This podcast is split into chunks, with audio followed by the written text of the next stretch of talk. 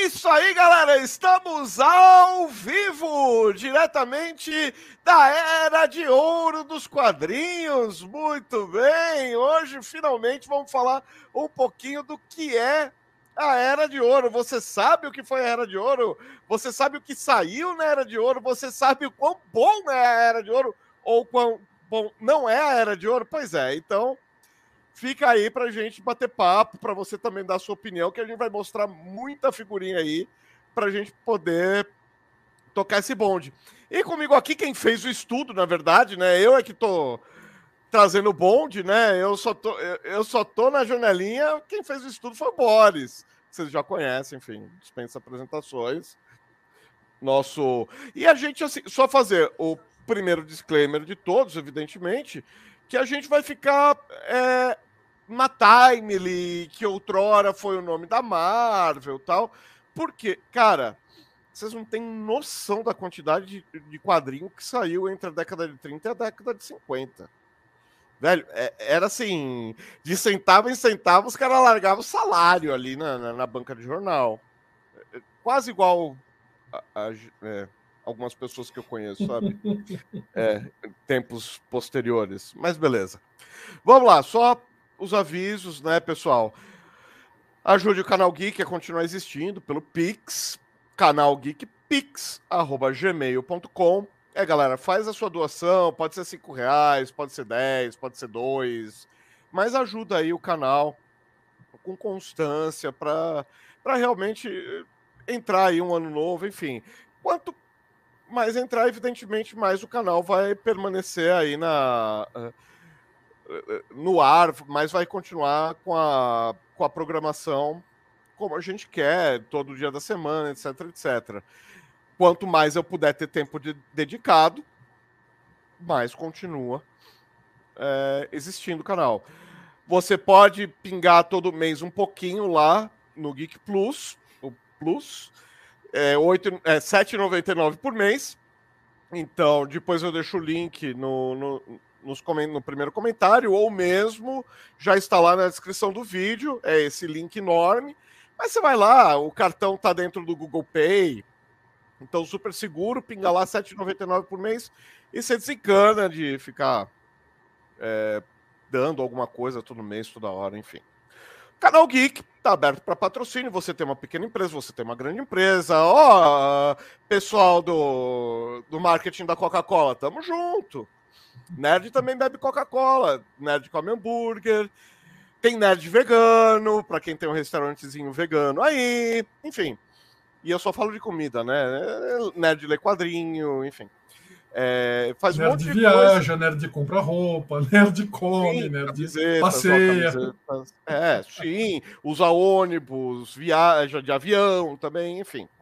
E tem patrocínio desde o menorzinho. Você acha que não tem? Tem dinheiro sim para dar uma patrocinada, mesmo que pequenininha. Você tem dinheiro sim. Escreve aí para o canal Geek 11 e a gente conversa. Uh, tem a loja, evidentemente, garagemgeek.mercadoshops.com.br, tem os produtos. Eu estou de viagem marcada, me procura no mesmo e-mail aqui no canal Geek 11. É, se você tiver alguma encomenda para os Estados Unidos, em março eu vou viajar, eu trago. Tem a questão dos custos, a gente conversa. Normalmente eu faço a compra na hora com você. É, é, é bem desburocratizado, cara. É, é, mais fácil fazer do que falar, sério.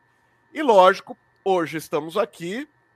Evidentemente, eu te peço, podendo, deixa aí um, um dinheiro pra gente no super chat ou no super sticker. Você quer mandar uma carinha, super sticker, você quer só fazer uma graça, mandar uma mensagem, falar do seu projeto, enfim, é o super chat. Fanito já deu o seu olá, olá. aqui pra gente. E vamos às boas. Vamos começar aqui. A tela já está aberta. Vamos compartilhar a tela. Vamos ver se eu não me perco no compartilhamento, né? Uh... Vamos lá, janela. Uma pincelada geral só antes. Ah, por favor, por favor. Bom, primeiro, boa noite, né? De novo, prazer sempre estar aqui com vocês, participando do canal do Luciano. É o seguinte, é, uma coisa que ficou clara, e eu fui atrás do começo, principalmente da Marvel, né, que a gente focou na Marvel, você falar de Era de Ouro começando em 38 e a Marvel começando em 39, ou seja, é, pegando o bonde no começo. Uhum. Então a gente tem aí duas décadas grandes, né, dos anos 40, anos 50 até 56, que foi quando a gente fecha a Era de Ouro.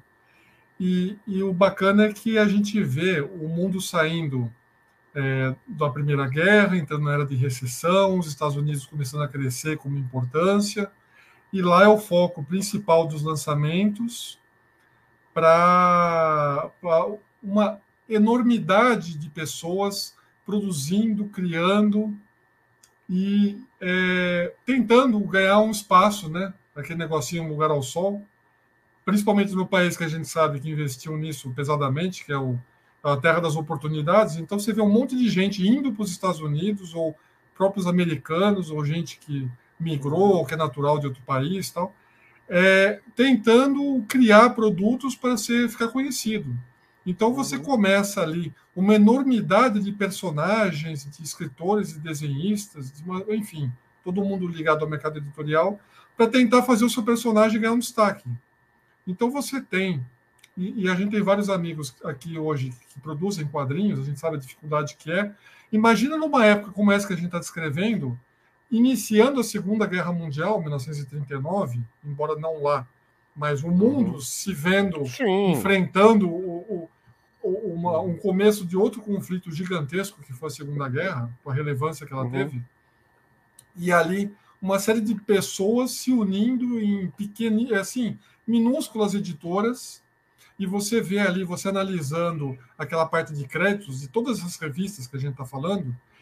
É, então, assim, cada um montava a sua editorazinha e um grupo maior ia lá e era o, publicador, né, o publisher. Uhum. Então, quando a gente fala do começo da Marvel, na época da Timely, então eles tinham ali um, selo de, de publisher e eles iam lá e publicavam diversas diversas pequenas empresas, pequenos negócios que essas pessoas faziam as suas histórias e se uhum. interessassem, iam lá e botavam o selão de, da Timely, que acabou virando a uhum. Marvel. Então não é que era uma editora que tinha várias pessoas trabalhando para ela. Eram várias pessoas em, em, cooperativas pequenas ali, e a editora ia lá, a, a publisher grande ia lá, e pegava e comprava os direitos e publicava. Então era Até porque cenário. Até porque sabia, conhecia o business da, da coisa, né? Sabia como distribuir, tinha toda todo ferramental, tinha negociação com gráfica, tinha toda essa parte é, da, realmente do, do, negócio, né? Da parte industrial. Porque não é só uma arte, é uma indústria também, é um comércio. Não, não é, ah, porque o Stanley é tão bom, tão bom é, argumentista. É, mas também é um grande editor-chefe. Um, um editor-chefe tem que ter faro para comércio, senão não é, é um grande editor. fim. detalhe, nós temos que lembrar que o Stan Lee arrumou um emprego na, na editora que quem fundou, na verdade, foi o Martin Goodman. Sim. Então, ah, criou... não, mas o Stan Lee foi lá na Sim. frente também. Então, ele criou uma companhia, que, nesse sentido que a gente está falando, da, da Timely uhum. Publications, e aí começou a publicar esses rótulos secundários. O uhum. Stan Lee entrou lá para trabalhar, então você vê trabalhos do Stan Lee como roteirista, personagens dele, ele fazendo, respondendo cartinha. Então, ele fez de tudo lá. Uhum. Consequentemente, ele acabou herdando o império e fez o dele, né? Mas Sim, é, você vê trabalhos dele, personagens péssimos que ele fez, que ele criou, que ele, uhum. que ele uhum. comentava. Eles tinham muitas histórias só escritas, não era só quadrinhos, tinha várias histórias, uhum. tipo, contos, vários dele, inclusive. Então você vê que é um desenvolvimento de um trabalho, você fala onde chegou depois, mas a gente foi atrás de como começou. E aí uhum. foi o nosso foco, para ver como começou tudo e como Sim. se desenvolveu ao longo dessa década. Só comentar que o comentário do Tom, a uhum. gente precisa voltar a conviver para o Luciano faz, é, para que o Luciano faça o que ele faz de melhor informar sobre eventos e acontecimentos próprios desse nicho cultural. Ele está falando por causa da época do calendário geek. Calendário ou, geek o canal Geek, ele já tem uma, uma coluna que é o Geek Visita, que está visitando estabelecimentos comerciais fixos, não são eventos. É, então, de alguma maneira, eu já voltei da, desse jeito tímido, pandêmico, enfim. Então, eu saio, faço a cobertura, então são coberturas curtas, mas são lugares para a gente frequentar. Os eventos, é lógico que, cara, quando voltar, mas tem que voltar em segurança, né? Tem que Posso... tem que estar. Tá... Hum? Posso botar uma palhinha nesse comentário? Pode, claro conhecendo você há tanto tempo quanto eu conheço, eu vou discordar de uma coisa do Tom. O que o Luciano faz de melhor não é informar. O Luciano, ele, ao longo dos anos que eu conheço ele, ele se especializou em conviver com o universo geek e achar formas de transmitir o conhecimento que ele acumula. Então, seja na internet, seja escrevendo, seja cobrindo, seja fazendo live, seja fazendo texto, seja do jeito que for, o que eu posso dizer que o Luciano faz de melhor é arrumar jeitos diferentes de fazer o que ele gosta de fazer. Então ele cobre todos esses eventos, seja fisicamente, seja apenas escrevendo uma coluna, fazendo o que ele é bom, que é jornalismo, porque ele é jornalista. Obrigado. Então, a forma que ele cobre os eventos e a forma que ele divulga todo esse universo geek que a gente consome, a forma é irrelevante, porque ele acha várias formas de fazer isso na coluna dele, seja no canal, seja como era o calendário antes, e seja consumindo ele mesmo. Então ele arruma várias formas de fazer isso, mesmo no, no canal Geek agora. Ah, mas obrigado, pô. Nossa. Sendo, sendo honesto, sendo sincero. Ah, bom, obrigado. Mais ainda, então. mais ainda. Vamos lá, vamos Vamos abrir aqui a, a tela. Vamos ver se eu sou, se eu aprendi, né? Às vezes a gente sabe, às vezes a gente aprende, às vezes nenhum dos dois, né? Vamos lá. Vamos ver se eu acho a tela aqui. Tá vendo aí Marvel Comics? Ainda não. Tô vendo a sua tela. Hum... Eu tô vendo seu desktop, na verdade. Sim. Eita, nós. Quer dizer, cara... o navegador, né? O navegador o navegador, né? Então não entrou porque eu já tô com a tela aberta faz algum tempo. Vamos tentar de novo compartilhar. É, não é, não é isso. Uh... Não é arquivo de vídeo. Então deixa eu falar do comecinho, vai enquanto você não vai achando. Eu vou tentando, é. é vou... Vai tentando aí. Uhum.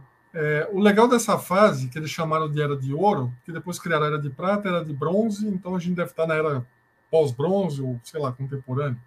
Essa Era de Ouro, que é uma coisa que ficou marcada como uma coisa clássica, ela teve. Aí, pronto.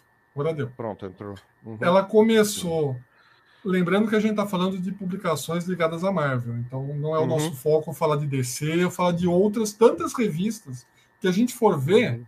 É, se você for lembrar desenhos antigos, tipo Popeye, que é dos anos 20, o começo Sim. lá dos Looney Tunes, da Warner e tal, então você vê que tinha muito personagem infantil, muita revista infantil, há muitos anos já.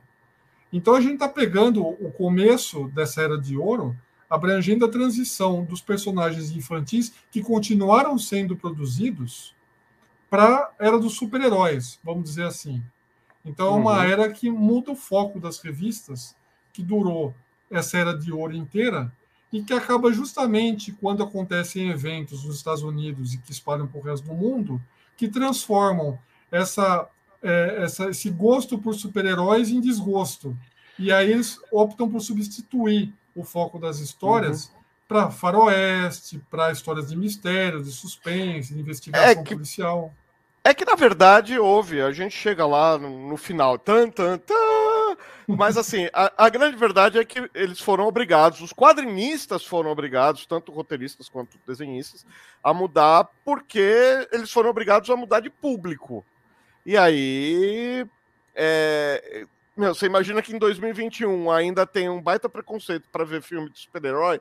Você imagina em 1954 para um adulto ler um quadrinho de super-herói. Então, a gente chega lá. Bom, ó, esse é o Tocha Humana, é o, então, é o então, primeiro Tocha Humana. Né? Essa é a primeira revista da dinastia Marvel, que a gente chama, que é a revista uhum. Marvel Comics 1, que é de, é, é de é, agosto, setembro de 39, e ela tem três personagens. Então, esse é o Tocha Humano original, que é o Android, foi uhum. criado pelo Carl Burgos. O e aí John, vocês veem. John que... Hammond, o nome dele, né? Sim. E ele é um Android. Então, é um aí Android. você vê, pelo tipo de quadrinho que ele fazia e ele letrava, né? Que chama, ele era letrista. Uhum. Você vê que era uma coisa escrita à mão mesmo, ele preenchia o quadrinho ali, e o texto é enorme. Se você fosse botar num papel, a quantidade de informações tem mais texto do que desenho. É impressionante uhum. como esse personagem, nas primeiras histórias, tinha muito foco no texto mais do que na imagem. Uhum. Então tem essa história do Tocha Humana Android. Continua. Uhum. Tem essa Aí história. Tem... Submarino.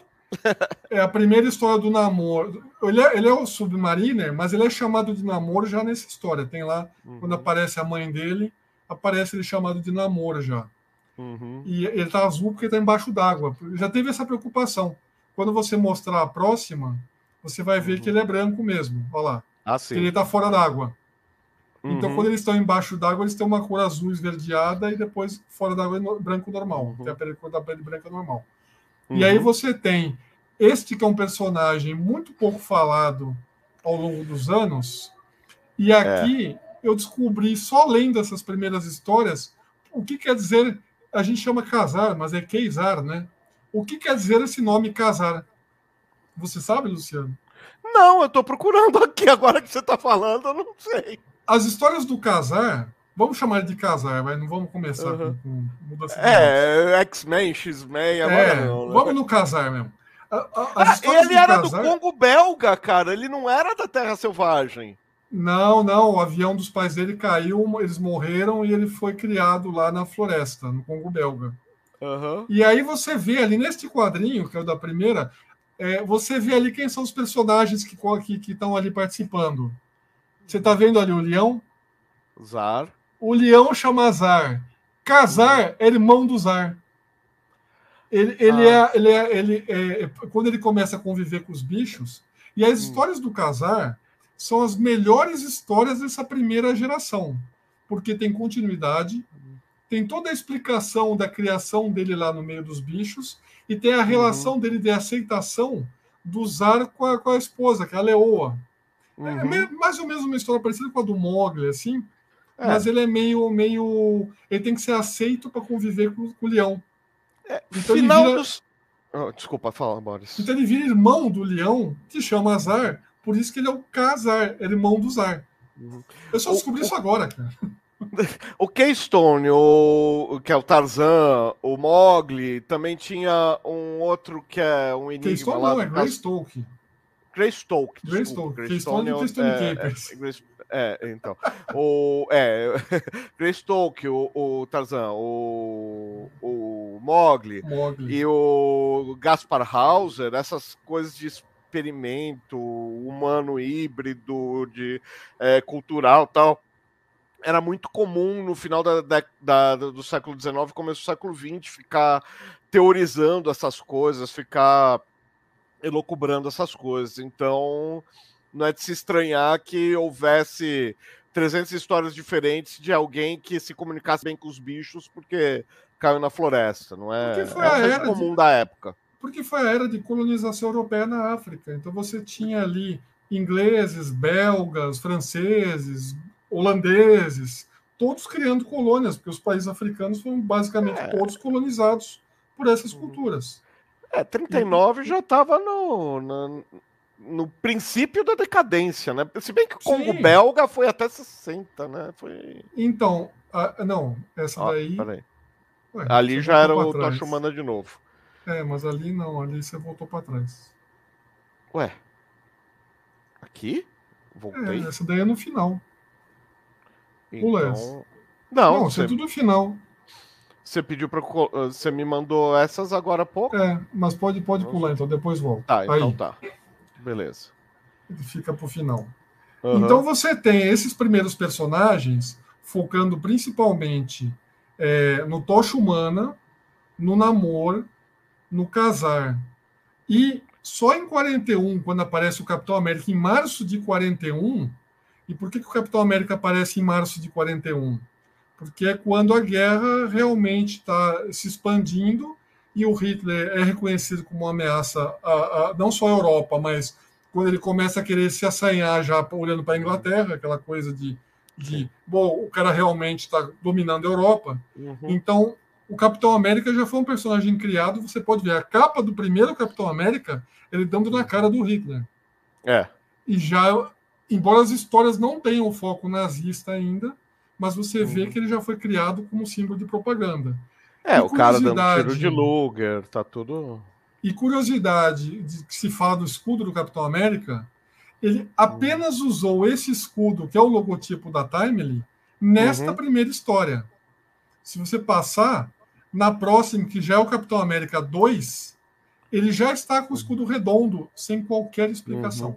que era muito comum. Ele trocou ah, de escudo e ninguém explicou por quê nem nada, como se não existisse aquele primeiro escudo. Fosse só ah, deixa eu só responder uma pergunta aqui do Tom. O prevalecimento sim. dos super-heróis que embasa esse desenvolvimento é o resultado da caça às bruxas do, do Werthan mesmo? É.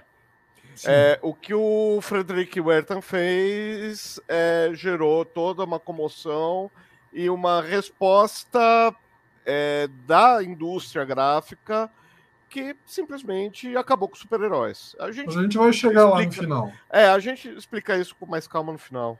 Que é o fim da Era de Ouro, praticamente. É, é isso. É, é, é, a Era de Ouro ainda se arrasta mais dois anos depois que eles fazem o selo de, de autoridade parental, enfim. E, então, mas se arrasta mesmo, uma boa. Então a gente tem uma série de personagens sendo criados nessa, nessa, nesse começo de anos 40, o Capitão América já é março de 41, então eu estou lá mais na frente um pouco para mostrar, porque eles são os quatro carros-chefes de personagens. É o Tocha Humana, o Namor, o Capitão América e o Casar.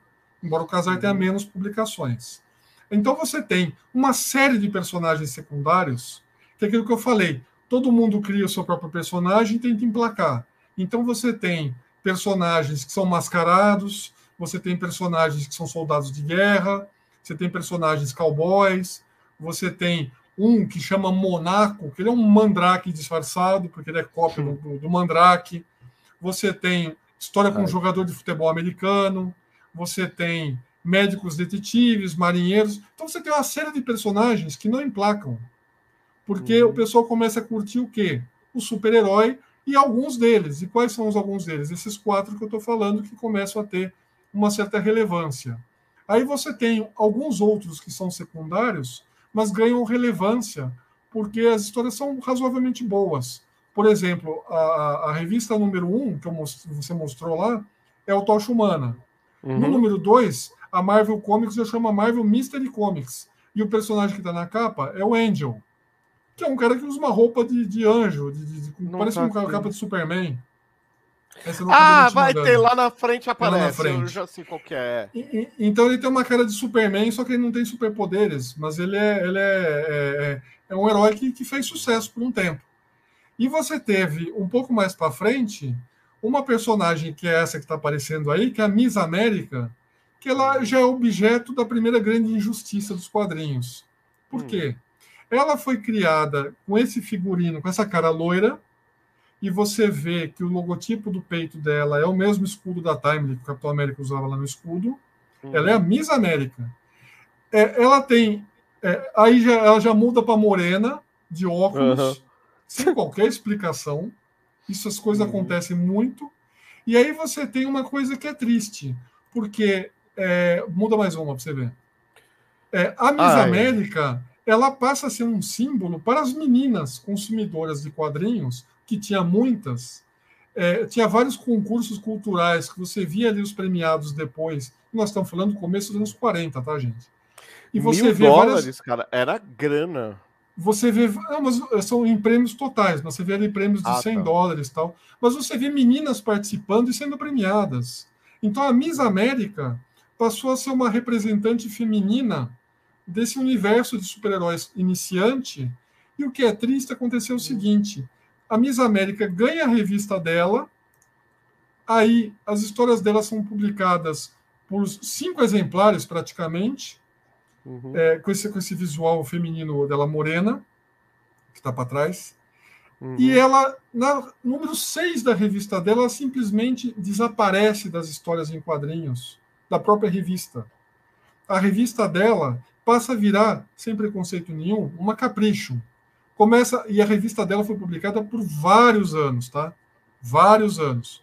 E aí a revista dela passa a ter reportagens, matérias para meninas, aí vira uma revista capricho. As histórias em quadrinhos da Miss América somem e aí começa a aparecer as revistas com as histórias da Patsy Walker e outras meninas que tais, que passaram uhum. a ter revistas próprias depois. Mas a Miss América uhum. simplesmente foi fagocitada pela Patsy Walker. E Patsy uhum. Walker, para quem lembra. Patsy é, Walker? É, é, a Patsy? A, é a Patsy Walker. A Marvel já confirmou isso. Embora a cronologia seja é, ah. longa, mas é a uhum. mesma personagem ela é que vira aquela personagem que, para quem assistiu o seriado do. Sim. do da, da, da, Como é que chama? Jessica, Jessica Jones. Jones. Ela é a loira amiga da Jessica Jones que vira aquela gatuna lá, aquela. Como é que chama ela? É, mulher gato lá da, da Marvel. Ah, não é gatuna? Gatuna. É a mesma personagem, é a mesma Patsy Walker. Embora as histórias uhum. dela no começo fossem muito mais é, aquelas historinhas de menina que uhum. tinha tantas personagens enfim, a Miss uhum. América perdeu a própria revista. É a primeira grande injustiça. Agora, olhem aí à esquerda de vocês quem vai ser o soldado invernal. Cara, dá para levar a sério? então o que acontece? Você começa a ter é, aqueles personagens principais que eu falei, e você vê as histórias do Capitão América, as histórias do Namor e as histórias do Tocha Humana, elas não eram ruins, mas elas eram meio bobinhas demais. Uhum. Então você vê, é, não tinham continuidade, embora as do namoro tivesse algum fio condutor e as primeiras do Tocha Humana também, depois vira tipo o vilão da semana, sabe? Vira a aventura da semana, do mês. É então o do perde... Tocha. As do Tocha eu li, eu li tudo do Tocha por causa de uma coleção que saiu na década de 90. As do Tocha é de temporada. Tem temporada que eles dão uma, assim, relembram coisas do passado tal, e dão uma rebuscada. E tem temporadas que é o monstro do mês, o monstro da semana, não sei qual era a periodicidade. Mês, mês, mês. É que, na mês, verdade, é. Esses, esses três personagens, eles começaram a aparecer várias histórias em várias revistas. Então você uhum. tinha quatro, cinco títulos diferentes e, e eles mesmos, o Tocha Humana e o Namor, não tinham revista, tá? Tô falando, uhum. o Tocha Humana saía na Marvel Mystery Comics, assim como o Namor. Mas eles começaram a aparecer em outras revistas. Assim, então a revista passou a ter seis histórias e três eram deles, sempre. Então teve muita produção de história desses três. E aí o que acontece? O, em agosto de 40, o, a Marvel, a Marvel, a editora cria uma revista que chama Red Raven Comics então eles criam um personagem que chama Red Raven. Ah, que você tá mostrando o nome dos. Do T-Bolt, ainda vai para trás. Tá. Então você tem o Red Raven Comics, que conta a origem do Red Raven, e no número 2 a revista vira Tocha Humana. Ou seja, ah, tá. tem história de origem contada, e na revista seguinte, número 2, já perdeu a revista para Tocha Humana. Então a revista virou. então não existe Tocha Humana número 1, um, existe Tocha Humana número 2. E aí vai. Ai, meu Deus. Uhum. O Namor ganhou a revista dele também mais para frente. E aí, uhum. uma coisa que é legal, que aconteceu em junho de 40, foi o primeiro crossover entre Tocha Humana e Namor. Eles uhum. se enfrentando em duas, três histórias com uma certa continuidade, a história continuava. Sim. Então, eles fizeram uma parceria. E aí, uma, o primeiro encontro de dois personagens feitos por pessoas diferentes, em junho de 40. Olha como é coisa antiga. E aí, então, o, o Namor ganha a revista dele em abril de 41, um mês depois do Capitão uhum. América. Só para não perder o fio da meada, o Tom disse aqui: o super-herói, até o Homem-Aranha, X-Men, quer dizer, até a Era de Prata, né? É, desenvolveram lá do pessoal dos personagens, principal contribuição do, do Lee, do universo Marvel em si, né? Uhum. Antes disso, era o Estado Nacional personificado. Eu concordo plenamente, sim. Eram os ideais nacionais, sim. os ideais personificados. E oi, boa, boa noite, né, May. Oi, May, olha, May. Se você for ver as primeiras histórias do Namor, o Namor é aquele cara lá perdido no meio do mar, lá no fundo do mar, em Atlântida, e aí ele é meio. As, as histórias dele não é que são ruins, é que assim, o, o, o, o contexto da história é, ele é um cara que tem pretensões de dominar o mundo, que não gosta de ninguém, ele quer enfrentar todo mundo. Aí ele vai para Nova York para destruir os americanos, por isso que ele enfrenta o Tocha Humana. Então, a história do, namoro original não é legal. O Tocha Humana é o contrário, é um androide criado em laboratório que se volta contra o criador, ele mata o criador, ele começa a desenvolver valores morais, então ele fica rodando o país disfarçado, ele vira policial e por isso que ele enfrenta o namoro nesse, nesse encontro. E o Capitão América foi criado, como todo mundo sabe, né, para ser o super soldado para enfrentar os nazistas. Então eles têm origens meio meio e ele representa o, o exército americano, né? Ele é o, é o, é o bandeiroso. Né? É, então eles não têm uma história muito bacana, mas eles foram desenvolvendo ao longo dos anos roteiros melhores. Uhum, sim. E, e, aí nós temos os aí você tem, você colocou aqui. É, é, uma curiosidade, na, nessa revista que você passou aí, essa capa, que é o número 5 uhum. do Capitão América, ele enfrenta o mestre do picadeiro, uhum. que é o pai do mestre do picadeiro do futuro. E realmente ele é filho do, do, Você pode ver que a Marvel até coloca ali, uhum. é, você pesquisando ali nas Wikipedia da vida, o Fritz uhum. e o Maynard Tybalt, pai uhum. e filho. Então, certo. o mestre do picadeiro que o Capitão América enfrenta, que é um agente nazista, volta ali na capa para você ver só uhum. atrás, que ele é um agente nazista, uhum. ele é pai do mestre do picadeiro que enfrenta os heróis no futuro. Isso eu achei interessante destacar. Uhum. É, dinastia ali. Dinastia. Eu não aguento esses, esses super vilões do Capitão América, cara. Capitão América, dos Vingadores, cara. Gangue da Demolição, cara. Como se aquele. Meu, Homem Absorvente, cara. É, tem, tem, um episódio dos heróis mais poderosos da Terra que ele absorve pedra. O Hulk começa a rir da cara dele antes de dar um soco.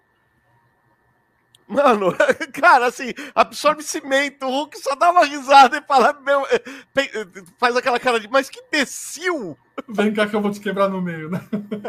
É, literalmente. O... Não, mas os roteiros antigos, ele é, eles eram meio ruins. É que eu acho que eles tiveram um pouco de sorte, entre aspas, por causa uhum. da guerra, eu já vou chegar nisso aí, que a partir de uhum. 42, é, eles deixam de enfrentar nazistas e todos os personagens das histórias, até o Casar, foi uhum. brigar na guerra, tem uma participação contra nazistas. A partir de abril de 42, evidentemente, depois de Pearl Harbor, né, o foco Sim, passa a ser os japoneses. E uhum. você vê pelas capas e pela forma como eles são retratados, tanto os nazistas quanto os japoneses, de propósito eles fazem uma coisa meio meio caricata, deformada, meio meio pejorativa, uhum. porque é questão de guerra, né?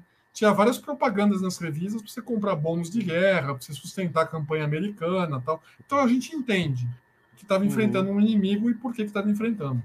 Sim. E aí, como o Capitão América já enfrenta desde o começo o Caveira Vermelha, que é um agente nazista, uhum. eles cometem gafes assim bizarras nas revistas. Essa uhum. revista que você está mostrando, que é, é, que é de julho de 42, é o Capitão América 16, o Caveira Vermelha uhum. desmascara o Steve Rogers. Uhum. Ele sabe que o Steve Rogers é o Capitão América.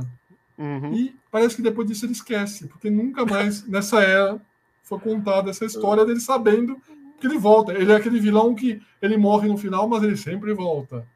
Uhum, é, o Só que ele esquece é... que o Steve Rogers é o Capitão América. O Rony, a Gabi estão por aí também. Oi, galera. Nossa. Nossa. Aí você tem as histórias do Capitão América, e essa foi um exemplo claro. A gente uhum. fala, poxa, você lembra do desenho de Scooby-Doo, que eles desmascaravam o cara com a máscara de borracha, o vilão da semana do desenho? Então, nós estamos falando que nos anos 40, o Capitão América enfrentava vários vilões, vários monstros, que era um cara com uma uhum. máscara de borracha. Olha que curioso. da onde Nossa, tiraram a cara. ideia? Puta. Nossa, a, a Medusa era o. o, o... É tão raro, é, o, professor com a máscara de borracha. Só faltou é. aquela frase: não fosse aqueles moleques intrometidos. Santa você... máscara de borracha? Ba pois a, é. Editora errada, Batman.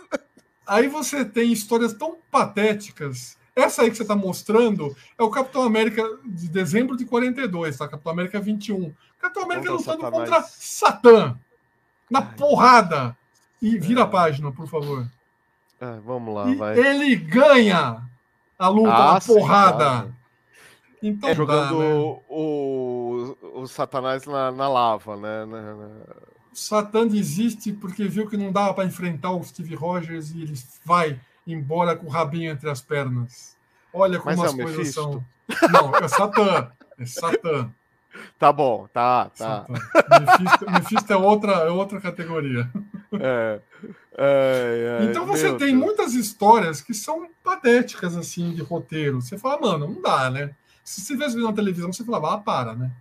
Em compensação, eles começam a criar outros produtos, como essa que você está mostrando, que é, é o mistério de uma página. Geralmente o Uhum. mordomo era culpado, tá? Não é, não é de hoje que falam isso. Você vê ali, é, várias vezes era o mordomo culpado. E você vê que a solução do mistério, eles punham no último balão de ponta-cabeça ali. Ai, Foi meu uma- Deus do céu, agora que eu me toquei. Ai, É uma proposta interessante, mas teve várias histórias assim. Que era para você ver se você matava a charada da semana, da, da história da revista. E o, e o segredo estava ali embaixo, que, tipo, muita revista de palavra cruzada no futuro tem esse tipo de. de- Ah, sim, palavra De- cruzada, sim. Não, assim, tem esse tipo de. de, de, de- não é gincana, mas esse tipo de proposta, de Aham. desafio, de você resolver no final e tá de ponta cabeça a resposta. Olha só como você já tinha isso nos quadrinhos em 1940. Nossa, E cara. também Mas de é 1940. Não, muito legal. E também em 1940, você tem o primeiro registro que eu encontrei na história de Ah. morto-vivo, de zumbi. Ah, é, Esse essa aqui é aqui- do zumbi, essa eu li. Esse aqui, esse é um cientista nazista usando um equipamento e depois ele liga o telefone para o Hitler para confirmar que é para o Adolf que ele está fazendo o serviço. Uhum, Ele tira o sangue da pessoa na máquina e ele cria uhum, uma pessoa super forte por 48 horas, por 24 horas. uhum, E ele é um, um zumbi, ele não está morto, ele é um zumbi. Uhum. E aí você Olha vê o zumbi falando ali, kill, kill, kill. Cara, é Uhum. muito legal isso. E aí você começa a ter referências diferentes nas histórias de vários tipos de zumbi. Esse aqui é o zumbi Uhum. nazista criado pelo cientista. Uhum, aí É, um zumbi tem- de laboratório. Aí você tem outra história de zumbi do Capitão América. Aliás, essa, essa é a capa dessa, dessa história. Uhum. Você vê o cara, o, morto-vivo ali, que levando facada e tudo mais, e não morre, tomando tiro. e tal. Facada. É, ah, mas o escudo. Nessa época não era Vibrânio que falava. Não, escudo, não existia né? Pantera Negra, não existia Não, Vibranium. Vibrânio, Adamantium. Não, não, Wolverine é mais pra frente. Pera- Não, Adamantium é anterior ao Wolverine. Já falavam de Adamantium no escudo. É, mas aí não. Não, mas não foi a época ainda. não. É, Men Who Are Dead, ó. And Not yet dead. not dead. Walking Dead, olha lá. What are Walking these Dead. Walking Dead? Já tem o termo Aham. Walking Dead aí. Temos Aí o você termo vira- The Walking Dead aqui, hein, cara? Sim, você vê que a coisa é antiga. Isso daí Uhum. é de junho de 41. É a primeira referência que eu vi na vida de, de zumbis e derivados. Aí você vira, Nossa, tem o cientista ligando pro Adolf, lá, Hello Adolf, I've created zombies, Walking Dead, olha lá. Zombie, Uhum. Walking Dead. Fazendo um, Uhum. batendo um fio pro Adolf, né? Uhum. E aí É, você foi- tem- chama pelo primeiro nome, Adolfinho. Adolf, ó, é o Zé. Adolf, my Ah. friend. É, então. Uhum. Aí você tem é, outras histórias de outros personagens, por exemplo, essa do namoro, também falando ali, ó, The Corpse Walking, That, man, that Dead Man is a Zombie. É uma Nossa, outra cara. proposta de zumbi, porque aí já é Mas morto-vivo esse traço mesmo. do namoro tá parecendo mais o lápide do que o namoro, hein? Mas tá o Bill. Everett fazia o namoro ser cabeçudo, assim, com essa cabeça triangular de propósito, porque ele é um Uhum. mestiço, né, de Atlante e de humano. Os primeiros Atlantes que ele faz, eles eram com cara de peixe mesmo, aquele bigodão de bagre, assim, azuis, verdes. Aham. Depois eles viram mais humanoides. É que a mãe dele Uhum. é, é Atlante, o pai era humano, né, era um marinheiro Sim. humano e tal. Ele É aí, é, do ele é Aquaman, né? Mutante. Sim, mas é meio história do Aquaman, né? Mesma, mesma pegada ali, ser mestiço. Então ele tinha Uhum. essa cabeça triangular diferente mesmo, porque ele era mestiço. Uhum. Aí você vai vendo várias referências a zumbi ali, ó lá. Aí Blitzkrieg já the Living curtiram, ó, presta atenção nisso, galera. Já curtiram os zumbis, ó. Na zombies, olha lá, zumbis zombies, nazistas. Não foi videogame que inventou, não foi coisa moderna. Já tinha lá nos anos 40 os na zombies. Olha que louco isso. Ah, é, o, o Tom tá perguntando se já era o Jack Kirby aqui. Do Capitão América, putz, eu vou te dizer que no comecinho eu acho que sim, já, viu? Vou te dizer que eu não, não lembro, não lembro de cabeça agora com detalhes. Aqui. Espera aí que eu pego já. A Kirby de... Production. É, já é Kirby, né? Ah. É que eu não, eu não sei, porque às vezes eles não. É que, ele, assim, Joe Simon Jack Kirby, sim. É que logo depois ele, ele já não está desenhando mais. Como eu falei, ele sai em várias revistas. Então, uhum. logo depois ele já, já cede para outros desenhistas. Oh, Magnetita, nossa, mal sabia ele que Magnetita é só imã, né? o, quem veio primeiro foi o Namoro, o Aquaman veio bem depois. É, o Namoro eu falei, foi de, foi de 1940 já. O Aquaman é mais recente. Uhum. Ah, então você tem, assim, como eu falei, Aí você fala, pô, o Stan Lee criou um monte de coisa, um monte de parceiro, um monte de personagens tal. Aí você fala, porra, mas eu já vi essa cara em algum lugar, né? então você tem personagens que não deram muito certo e que, curiosamente, vários desses personagens a Marvel usou no futuro, é, nos anos mais modernos, dando meio que um revival para vários desses caras que a gente estava falando, o Angel, sabe esses caras que a gente fala, ah, cara teve duas histórias lá no, no, século passado e nunca mais veio. De repente tem algumas histórias modernas que eles voltam. Agora você tem um personagem. Blazing Schools? Chama Blazing School. Ele lembra alguém? Olha, eu não vou dar uma gargalhada aqui porque vai, vai dar uma, uma informação dissonante. Mas lembra, lembra dois, na verdade, né? É. Mas quem que te lembra de cara, assim? a, primeira imagem, se eu não tivesse lido nada, só tivesse visto a, a imagem, seria o, o, o, motoqueiro fantasma. Mas agora, ossos cruzados. Sim, mas ele não tem cara de fantomas também. Então, mas aí era gargalhada, é a informação uhum. cruzada. Então, essa ia... gargalhada é fantomas. mas se você fantomas. vê, você vai ver o outro, por exemplo. É. Vê o próximo. Ah! É, então, o Falcão, lembra alguém? Falcão Azul, cadê o Bionicão? Não, mas o Falcão da Marvel. Uhum. Que se você mudar para a próxima, você vai ver o que fizeram com a roupa dele. Olha Ai, só. Deus. Lembra algum Falcão da Marvel? Lembra, lembra bem. Esse já, já começa a ficar bem. Faltou a asinha vermelha, né? Pois é, mas olha só de onde eles tiram as referências, né? Hum. Aí tem mais, continua. Totalmente autorreferido, né? Aí, por acaso, o Visão parece com alguém que você conhece? O Visão parece com o Visão, nossa! Pode ver que a roupa dele, este Visão, não tem nada a ver com o Visão sintozoide. Ele é sim, de outra sim. dimensão, que um cientista tinha lá um portal, que ele vinha para agir como herói aqui, não sei o que e tal. Uhum. Mas você percebe que a roupa do Visão e a cara dele lembra muito o Visão? Ah, é, não, é... mera coincidência. Aí o que, que fizeram com esse Visão? Hum, Mostra o engavetaram. Próximo. Não. Ah, Olha só o visão! Ai, então, cara, né? que doideira! E vou te falar, o Visão original é de novembro de 40 e essa hum. história hum. aí dele branco é de setembro de 43. Ou seja, olha. ele teve várias histórias publicadas. E de repente o Visão verde e vermelho fica branco. Olha que curioso. Muito curioso, né? Ah, essa Olha já... quem aparece! Essa também. Uhum. Que é a nossa querida Claire Voyante, é o nome dela. É a Claire Voyante.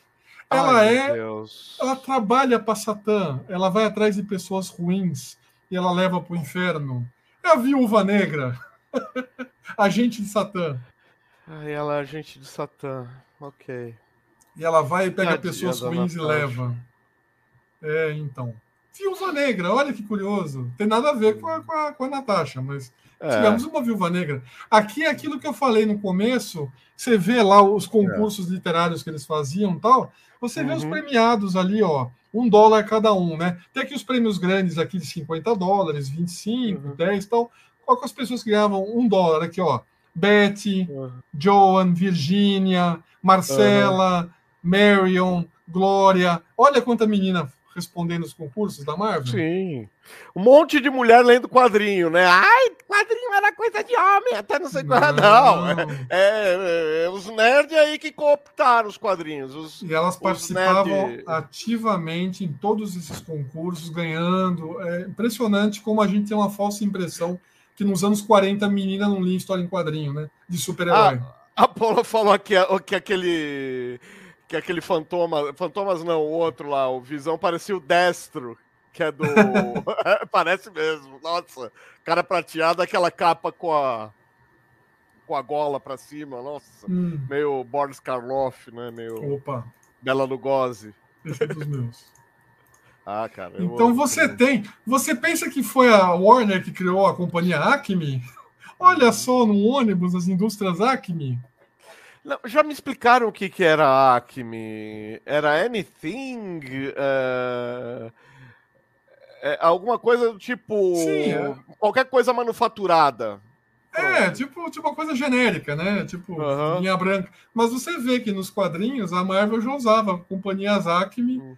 desde os anos 40. Isso aqui é de 45, essa imagem. Acme, há 100 anos, há 100 anos investindo em mortes criativas para você. É...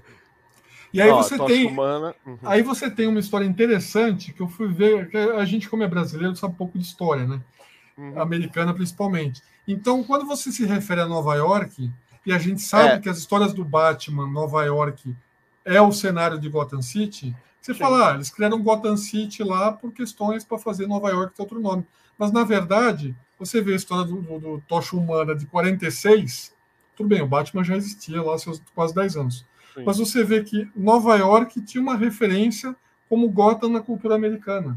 Sim. O lobo de a... Gotham é em Nova York. Até, uh, até inventarem uh, o Big Apple, uh, Nova York era Gotham. Gotham City, literalmente falando. E a Marvel usava de boa, sem problema nenhum. Não tinha. Porque era, uma, é, porque era um era apelido um de Nova York, né? Não é uhum. apropriação de, de, de de marca. Ah, como falar Rio de Janeiro, cidade maravilhosa. Cidade maravilhosa, mesma coisa. Mesma coisa. Outra o... curiosidade. É, uma, uma curiosidade que Nova York era Gotham mesmo, não, não é. Era um título da cidade, isso sim. E o Tocha e o Lamparina ali, né? Então, aí, então daqui a pouco eu falo deles. É, todos esses personagens ganharam sidekicks. Assim uhum. como o Capitão América ganhou o Bucky, o Tocha ganhou o Toro que era um menino que pegava fogo também, que ele achou no circo, uhum. nada a ver, mas enfim. Tudo e bem. o namoro mais para frente vai ter a namora. Ah, tá, é. Que é a mãe da ah. namorita. Calma, ah, a namora é. Uhum. A mãe da namorita. A mãe da namorita. O, o Thor, é lógico que qualquer criança que trabalha no circo pega fogo. É. Essa história aqui é uma história é. do Capitão América que, para quem lembra dos desenhos do pica-pau, vocês vão lembrar daquele desenho do vulcão, que tem aquela uhum. dançarina tailandesa lá, que fica arrastando ele, o Zé Curubu com o vulcão, e ela fica uhum. dançando, dançando, dançando. Aí no final, quando eles vão tirar a máscara para beijar ela até a cara feia, uhum. veja essa história do Capitão América salvando a mocinha. Olha a cara dela no final, que só o, o, o Buck vê. Vê aqui Ai, no meio a carinha feia dela. Olha carinha como as ideias são copiadas, né? da onde o cara tira inspiração. Uhum. É o momento pica-pau do Capitão América. Né? Pobre Buck. Aí e o Robin vê... fazendo escola, né? É. Aí você vê que, como eu falei, as histórias, embora fossem boas, elas eram muito ingênuas. É. Essa história aqui é da Blonde Phantom, que é uma das melhores personagens dessa década, de 40. Uhum. E aí, se você for ver ali embaixo, você vê que eles estão é, vendo uma explosão de bomba atômica, uhum. atom bomb test, e aqui, ó, lucky we are at a safe distance. Por uhum. sorte, nós estamos a uma distância segura. O, o teste foi um sucesso. Gente, eles estão vendo uma explosão de bomba atômica numa distância segura. Olha como a é, gente é inocente, né? Olha, a gente nem tá vestindo chumbo, que legal! A gente tá numa distância segura. Oba, vamos sobreviver duas semanas! Ai, meu Deus. Impressionante, né? Mas eu tô, eu tô falando desses pequenos detalhes que você vai lendo nas histórias, você vê e fala, ah, mano, puta, que ideia que o cara teve, né? É, Complexo. Bom, né? Aí você vê essa personagem que é a Blonde cara... Phantom, que é uma das melhores personagens desse começo, ela era a secretária de um, de um detetive com cara de, de, de, figurão, aquele cara de, de cachimbo ali. Dick ele Tracy, é um detetive, né, é um Dick Tracy, isso, bem lembrado. Ele é o Dick Tracy da cidade. E ela é a mera, mera secretária dele. Só que à noite ela se veste de Blonde Phantom uhum. e ela é a, a super-heroína que resolve os problemas para ele. Pode voltar. Uhum. E ela é das primeiras personagens, se não for a primeira que eu encontrei, que fala com o público. Então ela faz aquilo que você já falou várias vezes, de quebrar a quarta parede. Então ela conversa com o público o tempo uhum. inteiro, principalmente para ironizar a patetice do Dick Tracy dela, que é o chefe é dela. É o China! então você vê que essa revista, que foi muito pouco divulgada e valorizada a personagem, ela vai acabar logo, mas ela, uhum. para as meninas, ela não é uma mera heroína, apesar uhum. que ela ser é, é, padrão Mulher Maravilha, assim, vai, de, de, de, É, ela é a, de, respeito. De dia ela é submissa e à noite ela é super heroína. Na, Mas ela na, é na inteligente, ela, é ela, resolve os problemas e ela trabalha para um pateta que ela tem que acobertar, porque ele não uhum. sabe que é ela, ela é apaixonada por ele, ele não uhum. descobre a identidade dela. E aí ela fica, tipo assim, eu tenho, você tem que fazer isso, não sei o que, você tem que trabalhar a noite toda, tal, dela vira. Vocês estão vendo o que eu quero dizer? Mas, Boris, ela usa óculos. Ela é muito Como é bem escrita, essa moça. que ela usa é, óculos? É, mas ela é muito bem escrita, essa personagem. Pena que ela durou pouco ah. nos quadrinhos. Aí ah. você teve uma revista que chama All Winners Comics, uh -huh. que foi criada lá atrás. Que, como eu falei, vários personagens tinham as histórias que eram publicadas na mesma revista. Então eles iam lançando uh uhum. -huh. títulos para divulgar esses personagens. Então, esta revista All Winners, ela acabou nesse número 19. Só que esta edição, ela é histórica porque ela tem um detalhe. Você vê ali que tem o Tocha Humana, tem o Capitão América, tem o Namor, tem a Miss América e tem uhum. esse The Wizard. Esse Wizard é um tipo um velocista, tipo um Flash, que durou uhum. pouco tempo também. Mas você vê que esta revista, que tem cinco, seis partes a história, todos eles estão enfrentando este cara no final. Então, cada, uhum. cada, cada capítulo é a história de um dos personagens, como um capítulo de uma saga, e eles no uhum. final resolvem o problema. Então, foi a primeira proposta de Vingadores que eu achei, assim, de supergrupo, uhum. e é uma revista que tem as histórias continuando, cada um investigando o seu capítulo, para a conclusão no final. É muito boa essa revista, esta edição da revista. Uhum. E você teve é, a revista cancelada nesse número. Olha que louco. É, concluindo, a revista foi cancelada nesse número. Uhum. E aí, outra revista que existia, que era Young Allies, que retratava lá os sidekicks, ela. Ah, ó, depois... aqui, ó, o Winners 21. Ainda tem então, mais um. Então você me acha o número 20. Ah! Por, por que, que eu tô falando isso? A, a ah. All Winners acaba no número 19 e a uhum. Young Allies ela para no número 20 e o número 21 uhum. volta a ser All Winners só para essa história. E depois acaba uhum. de novo. Ah, essa história aqui é ainda melhor. Dwarf? É, essa história aqui é melhor que a outra. Você vê que são os mesmos personagens. O Wizard uhum. também está aí, a Miss América também. Eles estão investigando um, um vilão que chama Isbiza, é, naquela primeira história, tá? Tô falando da 19. Uhum, aquele vilão mascarado lá chama Isbiza. Uhum. E esse Isbiza, que eu não vou dar spoiler, vale a pena vocês irem atrás e lerem essa revista, se conseguirem, uhum. porque o segredo dele é o que é o Isbiza, para mostrar por que ele tinha esse nome no final. Uhum. E a segunda história que você mostrou aí, que é da All Winners 21, uhum.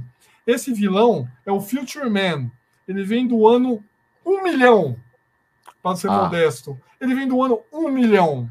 E uhum. aí, mostra a próxima que vai mostrar a cara dele. É, ah, cara, ele, qual é? Ele lembra alguém? Só falta a bomba abóbora, né? É, então, mostra a próxima imagem. Qualquer semelhança é mera coincidência. É. Pode ver que o Future Man é, para o Duende Macabro não muda muito, né? É muito nada. parecido. É muito parecido. Então a Marvel tem várias dessas coisas ao longo da história. Tem nada ah, a ver uma coisa com a outra. Future Germ Bomb. É. Cara, não é é, bomba desculpa. é, Desculpa. é a bomba. Porque... E aí é legal essa história porque eles ficam se dividindo pelos. Ah, é, Então, aí vão começar as bizarrices, né? Eles se dividem vamos pelos cinco grandes continentes, tá? Cinco grandes continentes. E a América do Norte. o que na Antártida? Não, calma. A América É. do Norte é um dos cinco continentes, a América do Sul é outro, tá? Ah, tá, ok. Aí você tem Europa, Ásia e África. Aí são cinco continentes, tá? Aham. E Ok. aí esquece a geografia, né? É, nunca foi muito forte do- dos Estados Não, Unidos. não. Todas essas bizarrices são, são con- constantes nos roteiros. Como eu falei, cada personagem principal teve seu sidekick. E aí aparece a prima do namoro, que ele nem sabia que ela existia. Aham, Ei, me diga qual é o seu nome, ele nem sabe que ela existia. aham. Aí ela fala. É, Aquária Náutica Netúnia, parece o nome da Dot, né? É, a Condessa Bababoana Giovanna Então, Banana Terceira. Mas, assim, eu vou ser seu parceiro, que tal você me chamar de namora? Bem Ah. sugestivo, né? Aham. Então a Namora, que é a mamãe da Namorita futura, que a gente conhece Uhum. bem, ela vira a sidekick do namoro nas histórias futuras. É aquela coisa, várias, precisamos dar um nome para o nosso grupo. Qual nome será? Ah, não sei. Eu achei que Beatles ia ser legal, mas alguém já usou. Ah, então vamos nos chamar de Vingadores. É, Vingadores, gostei. é bem isso, É. né?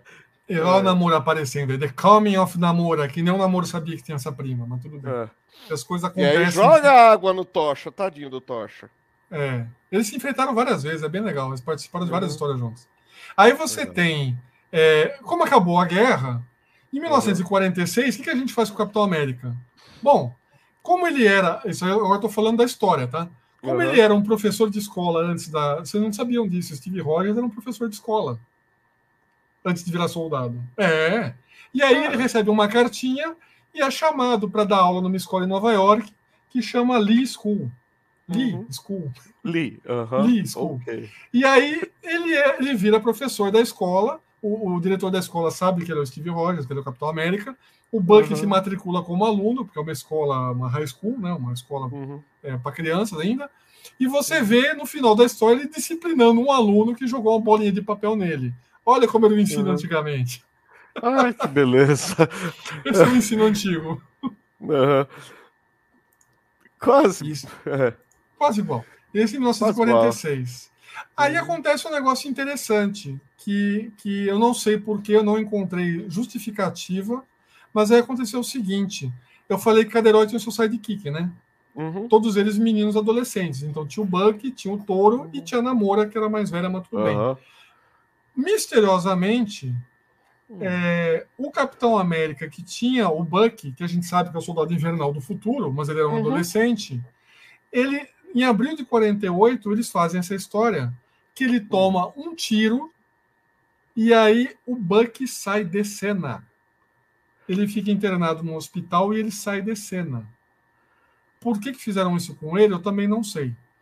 Porque fazem a mesma coisa com o Tocha Humana. O Tocha Humana não tinha um touro. O touro sai de cena do nada e aparece a Sun Girl, a garota solar, que apenas usa uma roupa bonitinha e pula alto, porque ela não tem poder nenhum, Uhum. para ser a sidekick do Tocha Humana. Então eles substituem os sidekicks garotos adolescentes por sidekicks moças. Será que foi na mesma época que começaram a cobrar o Batman lá na, na Detective Comics, que parecia coisa homossexual? E aí Exatamente. inventaram o, o Alfred. Eu não encontrei nenhuma explicação que me escreva isso literalmente, mas a sensação que deu foi essa, porque foi coincidentemente ao mesmo tempo. E do nada a Sangirl apareceu e aí o Buck foi substituído, né? Vira aí para ver. Por que ele foi substituído? É o Buck tomando o tiro da vilã da vez lá. Sim. Toma um tiro, ele não morre, tá? Mas ele só some. Aham. Pode ver que ele toma um tiro no abdômen ali. Claro. Ah, bang! Ah, E aí, Bucky! e aí, ele é substituído pela nossa queridíssima. Tem que diminuir. Tá, tá, tá. Ah, ó, essa, essa imagem é da primeira história do Capitão América. Ele está tomando o soro do super soldado. Você Aham. lembra que na história original, que é essa aqui, que a gente já viu no Uhum. cinema, um nazista entra lá para destruir o negócio, a máquina. Por isso que só ele é super soldado. Sim. E aí, disfarçada de velhinha que trabalhava no laboratório, a gente tinha agente X13, que é simplesmente, pode virar, Tum, tum, tum. a. É, é que aqui não vai aparecer o nome dela, acho que vai. Hum, Aparece. É a mesma moça. Aqui, Betsy. Ela, depois que apareceu na primeira história, ela participou de várias histórias do Capitão América como pessoa ligada ao governo, porque ela era agente X13. aham. Se eu não me engano, agente 13 é o papel que deram para Emily Van Camp no filme do Capitão América, né?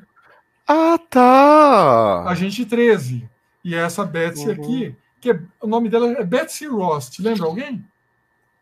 Betsy Ross? Sim. Sabe quem é essa Betsy Ross? Que é essa moça loira? Ela é tia-avó da Betsy Ross, que é filha do General Ross. Ou seja, Aham. ela é tia do General Thunderbolt Ross. Aham. E ela é mesmo, é ela mesma.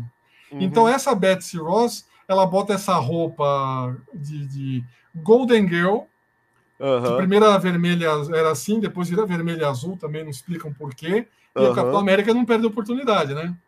É uma das Ah, raríssimas, é uma das raríssimas imagens de algum herói beijando alguma moça. Raríssimas. Olha que eu li revista pra caramba, viu? Tipo, Uhum. namoro tem uma subentendida lá, mas o Capitão América beijando alguém é essa aqui, viu? Aham.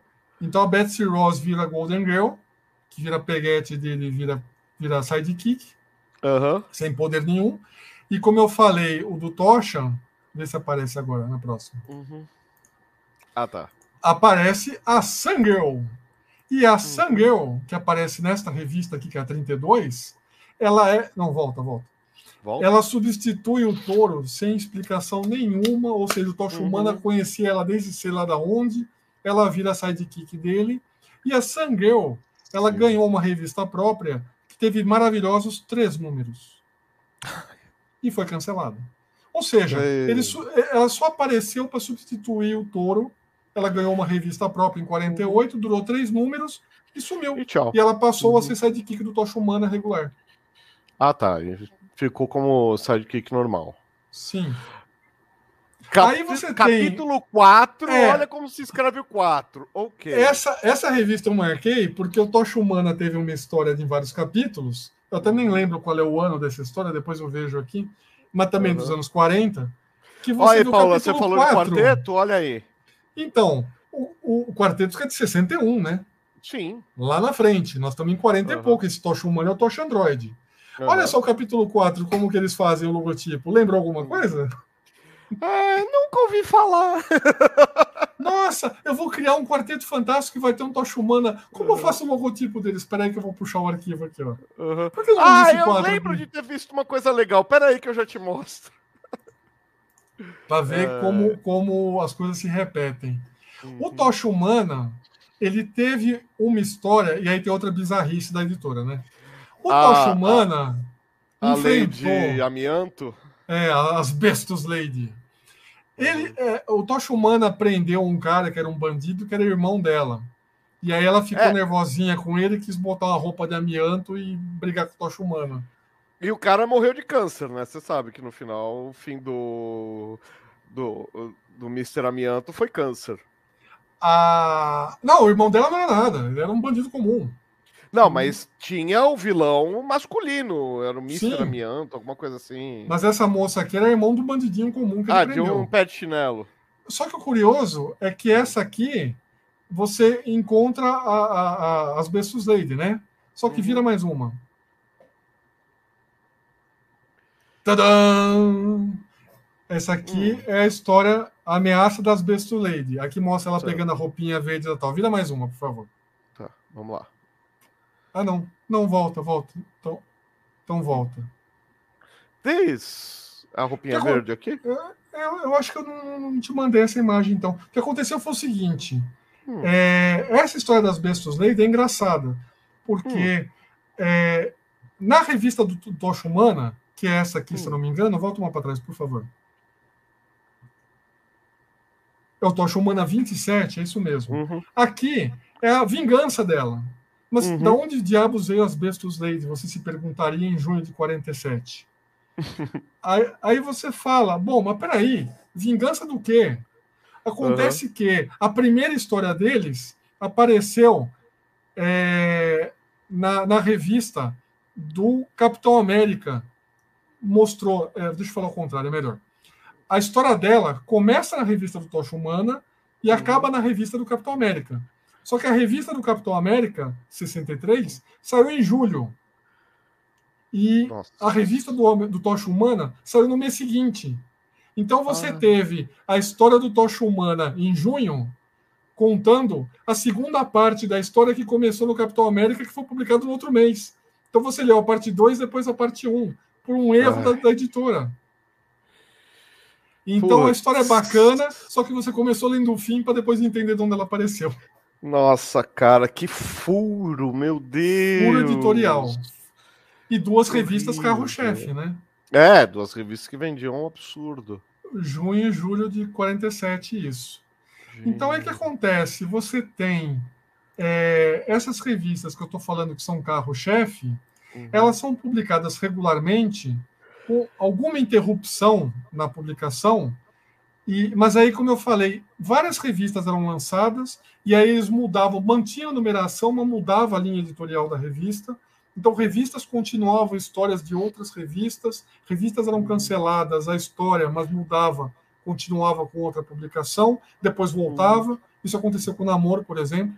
Então, você teve o Tocha Humana, teve 35 edições, uhum. aí foi cancelada. Aí a revista virou Love Tales, tipo aquelas fotonovelas de, de romance uhum. com mulher. Só que eu vou chegar daqui a pouco. Então, ah, tá. ela teve 35 números do Tocha Humana e depois foi do 36 ao 75 como Love Tales. Olha quantos anos foi. O Tocha Humana só voltou, continuando a numeração do 36 até o 38, em 1954. E aí teve uhum. mais esses três números e foi cancelado. A revista do, do Capitão América foi até o número 75, foi até 1950, foi a mais longeva de todas. Uhum. E aí ela cancelou também. Ela só voltou em 54 também três números. E aí uhum. só voltou em 68. Ficou 14 anos sem ter Capitão América. Que foi o resultado do nosso amigo, nós vamos chegar nele. Uhum. O Namor foi e voltou também, tipo, o número 30 numa revista, o 31 é outra coisa, ele vai para outra revista, aí volta para o 32, mesma coisa. Ele também foi cancelado em, 40 e, em, em 49 e só volta uhum. em 68. São quase são 36 anos sem namoro nas revistas. Então Nossa. Então você tem é, várias publicações mudando uhum. de linha, nós vamos explicar por que daqui a pouco. Olha que coisa engraçada essa. Em 1949, uhum. no Capitão América, da Marvel, olha o que eles estavam publicando ali como propaganda para você comprar um produto. De quem que era o produto? Ah! Olha só a previsão é. do futuro aí. Uhum. Compre o seu relógio do Mickey e do Donald na revista do Capitão América, da Marvel. É, quem diria, hein? E tem, tem outra que eu vi, que eu não, não consegui lembrar de onde que eu vi, você comprava alguma coisa e ganhava um brinde, um mini Superman, assim, desse tamanho, assim. Ai, meu Deus Na revista da Marvel, tinha propaganda é. que você ganhava um mini Superman. Olha só, da DC. Eles tinham muitas... Começa... Hum, então, eles tinham muitas histórias que iam começavam a mudar o foco. Este personagem que é a testemunha, as uhum. histórias dele são excelentes. Só que você está mostrando aí o número um de uma revista que teve um número. Essa revista é de setembro de 48 e foi cancelada. Embora uhum. ele tenha histórias em outras revistas, essa personagem, a testemunha, tinha que ter sido melhor explorada, porque ele é muito bom. Aí começa uma linha de histórias, Luciano, uhum. que você vê que o roteiro fica muito mais inteligente. Muito mais inteligente. Uhum. Porque tem aquela coisa do moral da história, você fala, ah, o cara faz coisas ruins e paga um preço no final, sabe coisas assim? Sim. Eles começam a mudar ali. Começou a sair aquela história de personagem com máscara de borracha, do vilão da semana, uhum. para mostrar histórias com fundo, com contexto mais recheado, assim. E esse a testemunha uhum. é um deles já começa ah, a Agora só, só volta uma coisa, só volta uma coisa. Ah. Deixa eu só fazer um perfil da testemunha que acho que pouquíssima ah. gente conhece a revista. Ele é um Beleza. cara que é a testemunha. Então ele presencia e acompanha os eventos, mas ele não pode participar. Lembrou alguém? Ah, ok. Alguém que mora do lado azul da lua. Uhum. Olha só de onde saem as ideias, né? A testemunha ele acompanha, ele se rói por dentro porque ele não pode interferir. Uhum. Ele fala: Olha só o que vai acontecer, a decisão dele. Tipo assim, ele tá na estrada, ele foi pelo lado uhum. esquerdo, não pelo lado direito. O que acontece com ele se for é. pelo outro lado. O cara ele presencia os eventos, mas não pode interferir. É. What? É, então. What? Então. É. Vamos lá. Aí agora, você tem propagandas das histórias em quadrinho. Porque, a segunda emenda, nossa. Todo americano que tem que defender a segunda emenda do seu direito de ter armas, mesmo um adolescente, hum. lendo o gibi. É, legal. Olha só, né? Puxa vida. Então, olha só as revistas, as páginas de propaganda. Tá vendo quantas armas tem aí? É aeromodelo, é sacola disso, é boné daquilo, e tem espingarda para cá, rifle da televisão, pistola não sei do que, papapá, papapá. Enfim, Vender Super arma podia. Então, aí a gente faz uma crítica, como os caras são hipócritas, né? Você pode vender e estimular arma para criança, mas aí quando você fala em 1948, aí uhum. não pode isso, não pode aquilo, não pode herói, não pode falar de, aqueles códigos de conduta lá que acabaram uhum. com os uhum. quadrinhos, mas Sim. vender arma pode, né? É. Engraçado, né? Não, mas pode até hoje, né, Boris? Pode não, ser. então, mas eu tô falando, fizeram uma puta com essas bruxas lá, e aí você não pode isso, não pode aquilo, não pode fazer propaganda de arma com uma criança com um rifle na mão.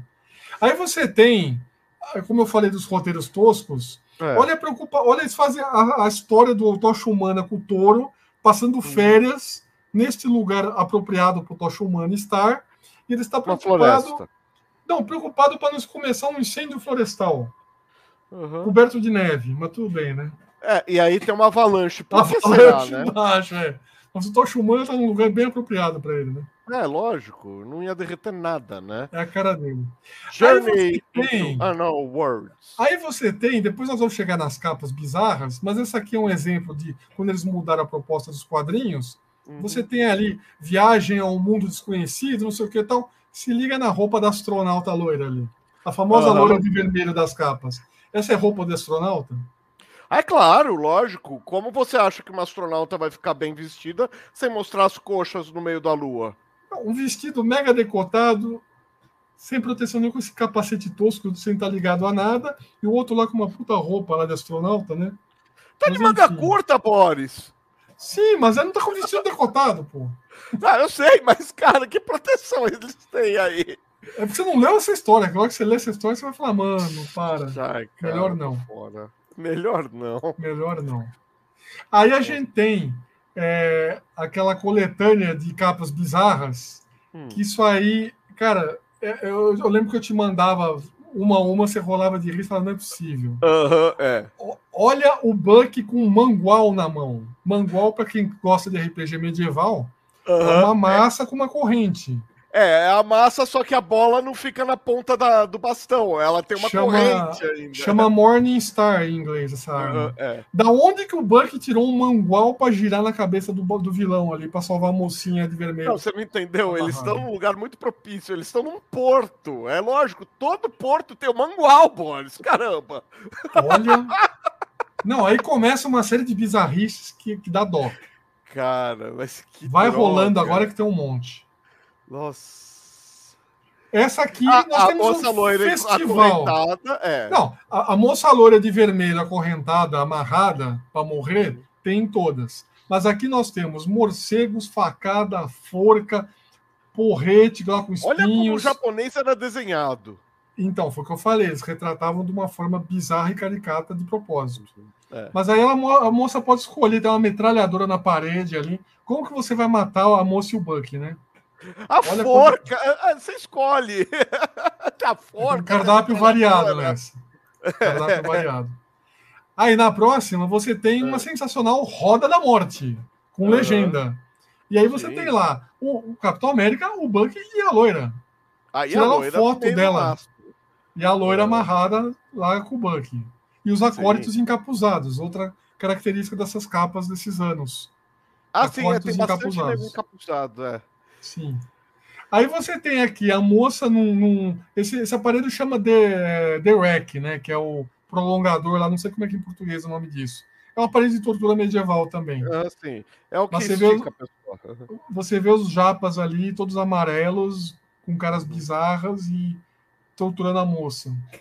Dente estragado, é. É, normal. Aí nós temos, nós temos a moça da Batavo, né, sendo torturada, porque eles começam a usar coisas criativas. Os nazistas lá na Holanda, provavelmente, e a moça da é. Batavo ali sendo torturada, mas tudo bem. É, beleza. Normal, Não, as capas é. são sensacionais, gente. E o Buck aprendendo a voar, né? É, o Buck Homem-Pássaro. Né? É. Aí você tem aqui o cardápio variado também. Você tem o um namoro enfrentando japoneses com acólitos encapuzados, a moça loira sendo ameaçada por uma cobra, segurada por um cara com uma máscara bizarra e a caveirinha lá no fundo. Né? Tá tudo bem. Uhum. Ah, e a caveirinha é lógico, porque afinal claro. de contas, toda, todo esqueleto humano fica preso em corrente sem claro. se desmontar, lógico. Clássica. Clássico. Os acólitos encapuzados aí. Acólitos a, encapuzados. A próxima.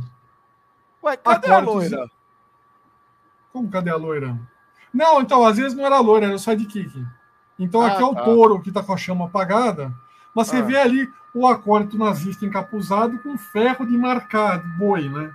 Uhum, é. Porque eles arrumavam ferro de marcar gado para torturar as pessoas. É. Não, realmente é da criatividade surreal. A próxima é. nós temos. É... Aqui, que cena linda de tortura com um monte de caveiras ali. O japonês monstro, que é o, é o, é o Executioner, né? É. Um machado com a espada, com a metralhadora. Explica pra mim aquela metralhadora pra quê, né? É, tipo, então, assim, né? e a cobra no canto ali? Uhum. Então, e a. Um jeito você vai morrer, né? O, o touro já desmaiou, mas a moça loira tá lá desesperada. Então, mas explica pra mim você queimar o touro. Qual é a coerência de queimar o touro, que é um tocha humana, Júnior? Uhum, é. Ele, ele deve estar tá dormindo porque ele está um pouco preocupado, né? Ah, ele deve estar tá descansando, é verdade. E aí você tem metralhadoras, cobras, lagartos e afim, por aí vai. E aqui em cima é quem? É o. É o Imperador. É o Imperador. ah, o Imperador, esse aí. É Parecia o Smithers. Aí você tem aqui a, a, loira, a loira amarrada no, num tanque cheio de cobras. Sim. Aí você tem os japoneses bizarros ali coitados, são pele e osso, todos deformados, né? Sim.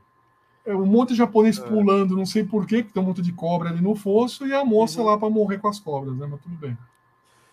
Ai, meu Deus. E depois não sabe porque tem que ficar fazendo 30 anos, de, tem que ficar alisando 30 Reparação, anos para é.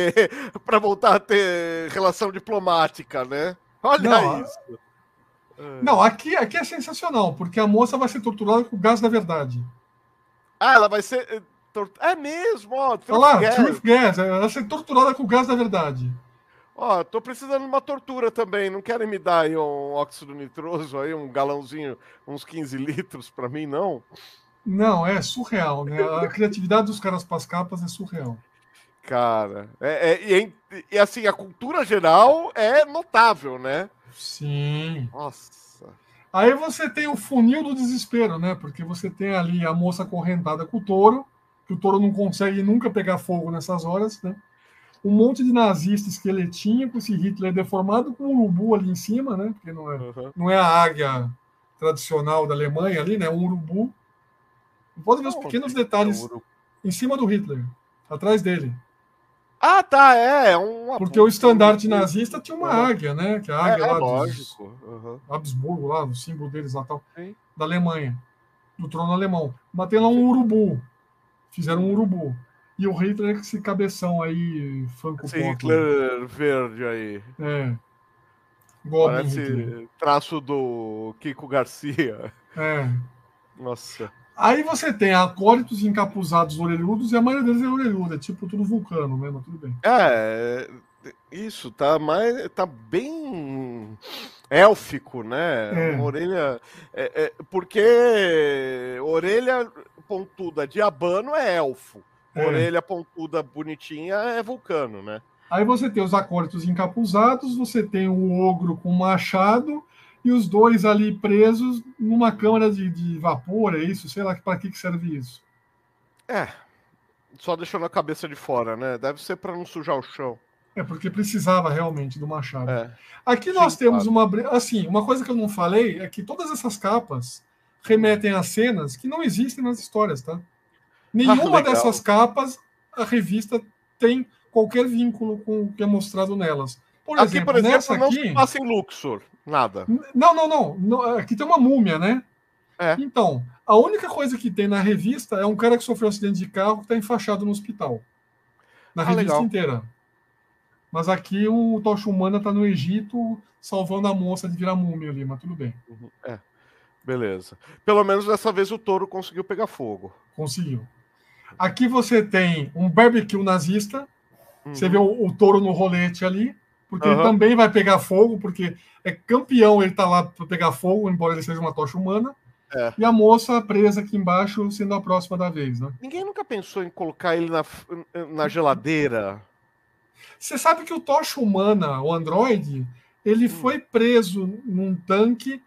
Foi uma forma de controlar ele. Quando ele saiu do controle, criou-se uma junta de cientistas para controlar ele. Você deve ter lido isso. Sim, ele. Então ele foi preso no cimento, foi preso na água, foi preso no vácuo. Entre Não, era uma espuma que eles usavam para conter o Tocha Humana. Mas teve uma história que ele foi até preso no cimento, tipo aquele Uhum. cimento de construção, assim, bota num buraco e ele conseguiu sair. Aham. Tentaram, né? De tudo. Fora, né? Então Não, aqui o nós temos touro no rolete. É, touro no rolete, literalmente. E aí é o Young Alien. O Young, Young Allies. Mas aqui é uma outra revista, que é a Amazing Comics, é mais uma, que eles apareciam. Uhum. E aqui nós temos o cimento de secagem rápida, tradicional dos, Uhum. dos desenhos animados, né? Sim, claro. Cimento de secagem rápida não quer dizer que seca de um dia para o outro, quer dizer que seca instantaneamente. Instantaneamente. E você tem os acortes encapuzados, né? Uhum. e vamos lá, né? Que é o de sempre, é o padrão. E a Ima reclamava daquele uniforme deles, tá louco? É, pois é. Aqui nós temos mais. Aqui é da Young Allies mesmo. Nós temos mais acortes, é, mais nazistas, que são japoneses, e Uhum. eles estão ameaçando os meninos com leões. Por quê? leões. Pra quê? Da onde saíram? Você sabe quanto que eles conseguiriam comprar de metralhadora só pelo fato de ter conseguido trazer leão da África até o Japão? Pois é, né? Os caras da Marvel não sabiam. É. Aí, por falta de leão, a gente usa um polvo. Ah, é, lógico. Mas Os sentido. encapuzados. Faz mais sentido. Esse aqui da frente parece o Smeagol, né? Mas tudo bem. Pode crer. Igualzinho.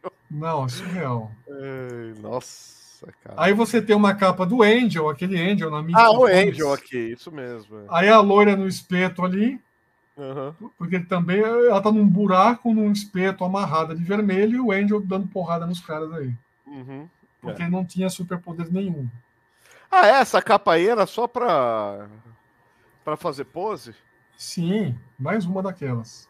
Mas- Aí nós temos uma outra maravilhosa, o Dynamic Man, que durou pouco. Mas se você der um zoom ali naquele texto ali em cima, da moça ali, texto que tá sobre a ah, em cima, em cima do, do cara ali, ó.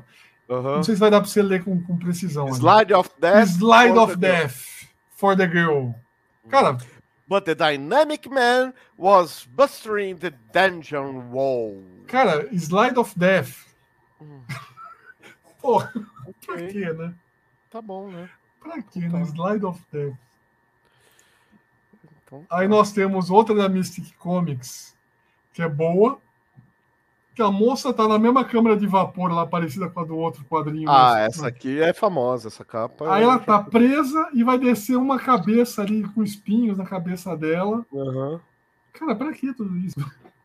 Explica pra mim a necessidade disso. É aquela coisa, não é mais fácil dar um tiro e pronto, acabou. Pois é, né? Requintes de crueldade pra torturar a loira da capa que não existe na revista.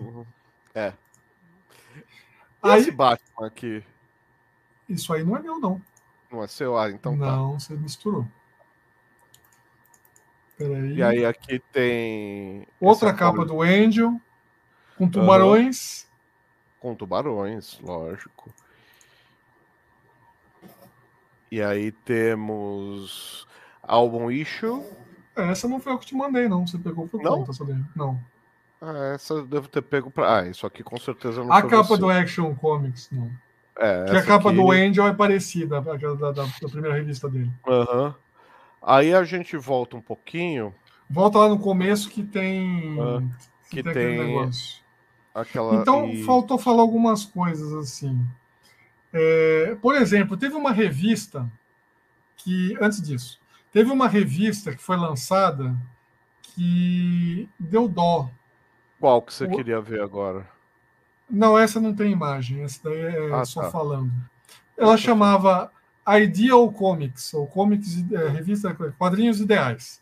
A uhum. Ideal Comics teve cinco números. No primeiro número, era a história da Cleópatra. Ok. Uhum. É, no segundo número, uma boa história de detetive. Não tem nada a ver. Uhum. Na terceira edição, Joana Dark. Ó, oh, Bino. Boa noite. Uhum. Na quarta edição, teve uma história do Ricardo Coração de Leão. Cheio de erros tal. E uma do The Witness. E aí, é, teve a quinta edição. A história uhum. do The Witness, ela é, a história é ótima. Mas eu vou só uhum. ler o roteirinho rapidinho aqui. Claro. São dois, dois camponeses brasileiros que uhum. encontram um diamante que chama Vargas, em homenagem ao Getúlio Vargas. Claro. É, eles são enganados por um europeu que se manda com a pedra. Uhum. Aí, você quer saber o nome dos camponeses brasileiros? Hum. Um chama Carlos. Eu não tô e o outro zoando, tá? Não, não, não tô zoando, tô falando sério. Uhum. O outro chama Manuel Pablo Dias Rolpin e La Vega. Ah, tá, ok, bem Esse é o outro né? camponês brasileiro. Além uhum. disso, você tem é, coisas na história que você fala, mano, não dá, cara, não dá para eles verem o Brasil desse jeito. O Brasil para eles realmente era um mundo desconhecido que a capital era Buenos Aires. Assim, Embora claro. eles soubessem que o Getúlio Vargas era presidente do Brasil, isso que me irrita. Não, é tudo informação fragmentada, eles não sabem, eles não têm a, a informação completa, eles não sabem, cara, não sabem tudo de jeito nenhum. Mas aí era aquela coisa, o europeu pilantrão vem aqui e passa a perna nos pobres camponeses de pé no chão uhum. brasileiros, né, latinos. É, aí você coisa... teve é, um negócio assim, que foi um, um movimento uhum. que, com base no nosso desfecho, que nós vamos chegar lá já já, você teve uma mudança radical na linha editorial uhum. que faz as revistas dos heróis serem abandonadas e aí começa uma enxurrada de títulos publicando histórias policiais, de detetives, de é, começa a cair para o terror, terror. Mas, mas, não terror como a gente está imaginando, que é mais para frente uhum. que é aquele terror é, grotesco, vamos dizer assim.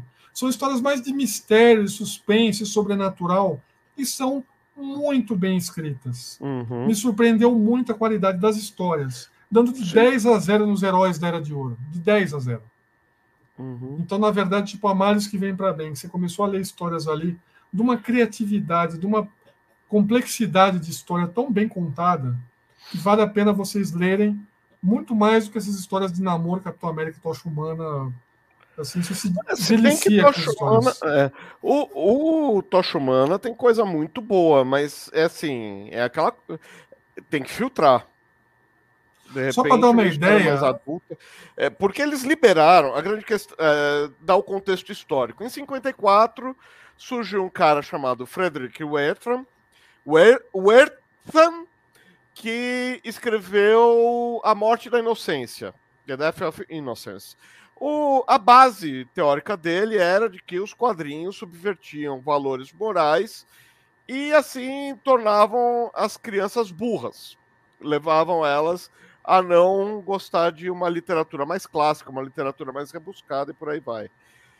Isso é, caiu realmente na, na, na, opinião dos pais, entrou na cabeça dos pais, tanto é, foi um, foi uma, um problema tão grande que os editores foram até o Congresso Nacional, até o Congresso depor sobre isso, como se fosse uma CPI aqui no Brasil, e chegaram à conclusão de fazer um projeto de selo autorregulamentado, que nos Estados Unidos, até chegar a fiscalização, vai muita coisa, então eles falaram: não, a gente quer continuar vendendo quadrinho, só que a gente faz um selo autorregulamentado baseado nisso que os pais têm medo, então, nudez, violência tal, e a gente coloca o selo sempre que tiver alguma coisa desse tipo. Posso só dar uma pincelada mais. Pode, pode, histórica? claro. Uhum. Então, o seguinte, é, é por aí, mas aí já é o meio da história, tem uma parte antes, que aí você uhum. não falou. Na verdade, a cruzada contra os quadrinhos começou lá em maio de 40, já, oficialmente. Mas ela não tinha muita relevância. A coisa foi indo, ano a ano, que quanto mais sucesso faz a coisa, mais atenção chama. Então, uhum. para esse pessoal que é extremamente conservador, e nos Estados Unidos tinha muita gente assim, criou-se é, grupos, movimentos.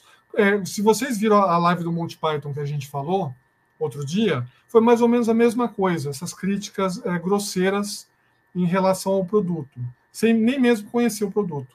Então, o que acontece? É, o presidente americano Taft, em 1912, criou o Children's Bureau. Uhum. Esse Children's Bureau ele foi criado para visar a melhoria da vida das famílias. Então tem toda aquela coisa de conservadores, de tradicionalistas, bababá, bababá. Então o que a Marvel fez quando começou esse zum zum zum a incomodar? Eles contrataram uma médica para ser consultora, que aí você tem uma imagem que você mostrou, que mostra ali em cima, é uma das primeiras, Luciano, antes dessas do, do, dos avisos. É do Tocho Humano. Deixa eu voltar lá antes dos avisos. Bom, eu vou é uma do Tocha Humano. Tá. Deixa eu compartilhar de novo primeiro, né? Então, a, a, eles tiveram o trabalho de contratar uma consultora que era, foi até presidente desse Children's Bureau. Ela não era na época, mas ela foi. É, mais para frente. Pode avançar. Aí, ó. Dá um zoom uhum. lá em uhum. cima. Tá. Você vê que a Marvel começou em todas as revistas a se preocupar e colocar ali, ó, uhum. consultor editorial, Jean Thompson, MD, que é médica. Essa Jean Thompson, ela, ela foi, ó lá, psiquiatra, uhum. Child, uh, Child Guidance Bureau. Uhum. Ela foi contratada para ler todas as histórias e dar o aval antes de sair publicado. Por quê? Uhum. É, esse Frederick Wertham, que era o Wertheimer, ele é um uhum. médico alemão que veio para os Estados Unidos em 1922 e desde o começo ele começou a falar mal de quadrinho. Estou falando de 1922. Então, quando começou a história em quadrinho a sair super-herói, nós estamos falando de 39, ele já era conhecido, mas não tinha muita relevância assim popular. Aí ele participou em março de 48 de um simpósio chamado A Psicopatologia das Histórias em Quadrinhos uhum. março de 48. E aí. É, que foi começou... a base do livro. Então, aí por causa desse simpósio, as editoras tiveram que correr, porque começou uma onda de cancelamento e de, e de críticas desses pessoal, desse pessoal conservador radical, tanto que a Marvel contratou essa moça, que era do, do, do bureau criado lá pelo presidente, lá no começo do século, para ser consultora, para liberar, para dar aquela chancela oficial. Não contente com isso, a coisa foi escalando. É, a Marvel acabou publicando ao longo do ano de 49, desde o fim de 48, na verdade, quatro editoriais, e aí vai para os editoriais, que são aqueles quatro. Ah, tá. Peraí. Mostrando é, a, a, preocupação deles com o que estava acontecendo. Aí é para frente, outro lado. Aí, primeiro foi esse que eles falam ali, oi amigos, e você vê ali do lado esquerdo a Red Unit e a Blue Yellow Unit. Quantos títulos eles publicavam? E vários desses que a gente está falando estão nessa lista aqui. Então eles estão falando ali que eles contrataram a, a doutora Jean Thompson, psiquiatra do Child Guidance Bureau de Nova York, da, do uhum. Conselho de Educação, tal, papapá. Então, já dando uma resposta às críticas, sem entrar uhum. em detalhes, do que eles estavam falando se quadrinho faz ou não faz mal para adolescente. Uhum. Não contente com isso, alguns meses depois, eles lançam o segundo editorial, aqui já falando expressamente do Dr. Huerta, ou seja, nós estamos falando de 1949. Olha lá. Uhum. Ó, oh, Dr. Huerta. Num artigo, o Dr. Huerta discute o problema da delinquência juvenil na América hoje, ó, que começou-se a usar a desculpa de que os quadrinhos estavam criando delinquentes. Uhum. E aí eles eram tipo manual de instrução de bandido. E esse Werton foi crescendo, ele foi ganhando renome, popularidade. Uhum. E aí ele foi começando a publicar textos, foi começando a participar de simpósios, dar palestras, tal. Ele foi ganhando público, né? Sim. E aí a Marvel teve que fazer esse segundo editorial. Aí ela fez um terceiro, dois, três meses depois. Vamos lá. Que é esse aqui que você vê eles continuando se defendendo, que quadrinho não faz mal, que tem uma preocupação, tal, papapá. Estou falando assim, você que leu Robinson Crusoe, Viagens de Gulliver, papapá. Então, assim, você não é coisa diferente, são coisas uhum. semelhantes, é entretenimento, é cultura. Sim. Até que chegou no último, que esse foi já do final de 49 é, até acabar essa fase, eles acabaram perdendo, né? Porque a gente já falou que os quadrinhos foram basicamente Sim. cancelados, que é esse aqui, uhum. é, dando, dando satisfação, literalmente. Explicando da consultora uhum. editorial que papapá, que quadrinho não faz mal, uhum. que nós estamos constantemente brigando para trazer um conteúdo melhor. Porque se você for ver é, o Comic Code aprovado em 48, já sobre a influência do Ayrton, você uhum. não podia retratar a mulher de forma pejorativa, é, forma sexualizada, você não podia valorizar o crime, você não podia ironizar membros do governo e autoridades policiais, você não podia. Ah, se eu falar temas, que alguém namora alguém, não pode. Você não podia é, valorizar o divórcio, você não podia mostrar preconceito racial ou religioso qualquer manifestação. Enfim, criaram um manual de regrinhas que pouco a pouco foi acabando com o produto. Ninguém está falando que o quadrinho tem que fazer apologia a sequestro, a drogas, a blá, blá, blá, blá. Mas escuta, se nós estamos fazendo um quadrinho discutindo detetive, tipo aquele negócio baseados em fatos reais, tal, analisando, e tem quadrinhos que são baseados em fatos reais peças de mistério, de investigação, de suspense, são coisas ok. Tem nada, mas nós temos que pensar com a cabeça de 1948. Então você tem uma série de regras que foram impostas já em 48, que foram então... radicalizadas em 54, com a uhum. publicação do livro lá, que é o que você falou, uhum. que é o... A Morte da Inocência. A Morte da Inocência, que já tinham soltado trechos em 53. É, que na verdade é tudo baseado nessa, é, é, nesse simpósio que ele rodou o país dando, que é de 48. É 48. Uhum. Então, de 48 a 54, foi literalmente uma caça às bruxas. E por isso que eu falei lá atrás, que as revistas foram sendo canceladas uma após a outra, ou mudando a linha editorial. Tipo, você pega lá o Capitão América e vira uma história de romance, o outro ah. vira uma história de bang bang, e assim vai.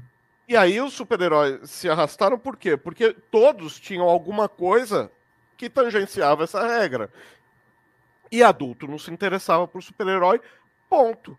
E essas histórias que o Boris está falando, pô, mas tem um roteiro bem melhor tal. É lógico, porque não era para atrair o público de 8 a 13 anos, de 13, 14 anos na década de 50, era para atrair o público 15, 20 e poucos. E aí, lógico, você coloca mais estofo, né? Lógico que você tempera melhor, né?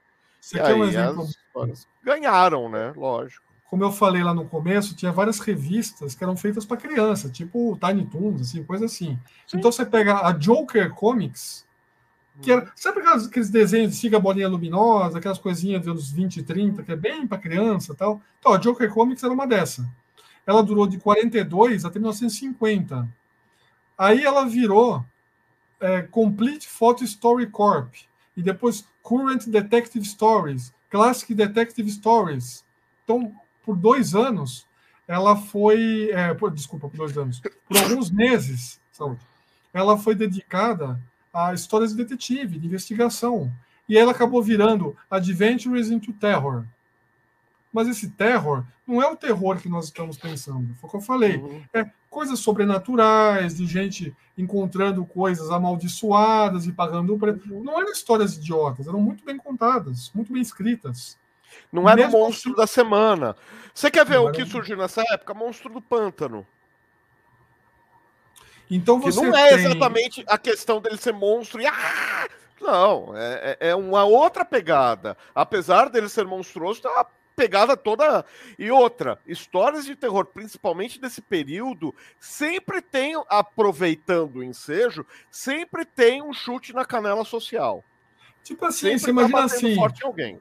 O, o casal herda uma casa numa colina velha, vai lá e tem o fantasma do cara que morava na casa, e o cara quer ficar com a casa, e aí o fantasma vai e faz ele morrer. Sabe coisa assim? É isso aí que nós estamos falando de terror e suspense e tal. Nada demais. Nada demais. Mas aí você tem história, revistas boas sendo canceladas e tem revistas medíocres, medíocres mesmo, com histórias muito mal escritas, que duraram por meses. Tipo assim, por exemplo, a Vênus, a deusa da beleza, a Vênus, teve uma revista que durou é, por muitos meses. E aí, por exemplo, a Vênus enfrenta o Loki. Sim, o Loki. Mas não o Loki como a gente conhece. O Loki, que é senhor do submundo. É a primeira referência a Loki que eu vejo. Ele é o deus do mal. Então, a Vênus ela é enganada pelo Loki, porque o Loki quer derrotar Zeus e quer dominar o Olimpo. E eu não estou brincando, é isso mesmo. E a Vênus vem para a Terra, então ela. Uh, não era mais uma... fácil o seu Hades? Ah, tudo bem, deixa lá. É, não, mas é o Loki. E ele reina nas profundezas, daí ele quer dominar o Olimpo, ele é banido por Zeus, e depois ele volta, teve continuação essa história. Então, então assim, enquanto a Blonde Phantom foi cancelada depois de, sei lá, oito números, a, uhum. Vênus, a Vênus durou 20. Inexplicável. Uhum. Então Ó, tem muita eu... revista ruim que durou uhum. bastante. Só queria é, pegar aqui algumas perguntas. Ó, hum. ó, Ricardo, ouvi meu nome? Não. É... é porque eu falei do, do Ricardo do Coração de Leão. Ah, tá. Na opinião de vocês, os quadrinhos nacionais são muito regionais? Cara, falar quadrinho nacional, você abre um guarda-chuva tão grande. Tem quadrinho nacional hoje que está fazendo é, referência à literatura nacional. Tem um monte de adaptação. Marcel Bartolo está fazendo adaptação, Laudo Ferreira está fazendo adaptação. Tem quadrinho uh, de uh, quadrinho erótico muito bem produzido, quadrinho de terror muito bem produzido, absolutamente sugêneres, absolutamente nacionalista. Tem super-herói também bem abrangente, tem quadrinho regional, sim. Tem quadrinho que é, pega assim é, a cultura regional, mas aí você leia como levar o regional para o resto do país. Vou, aí. Eu vou completar com uma coisa que eu vejo diferente. Ah. A gente aqui na América Latina, principalmente, e a, a, gente sabe que os países de esquerda, os comunistas, a União Soviética, todo mundo tem alguma coisa contra o, o, imperialista americano, tipo aquele negócio do americano fazer filmes para ele mesmo, sobre ele mesmo, que ele é o máximo.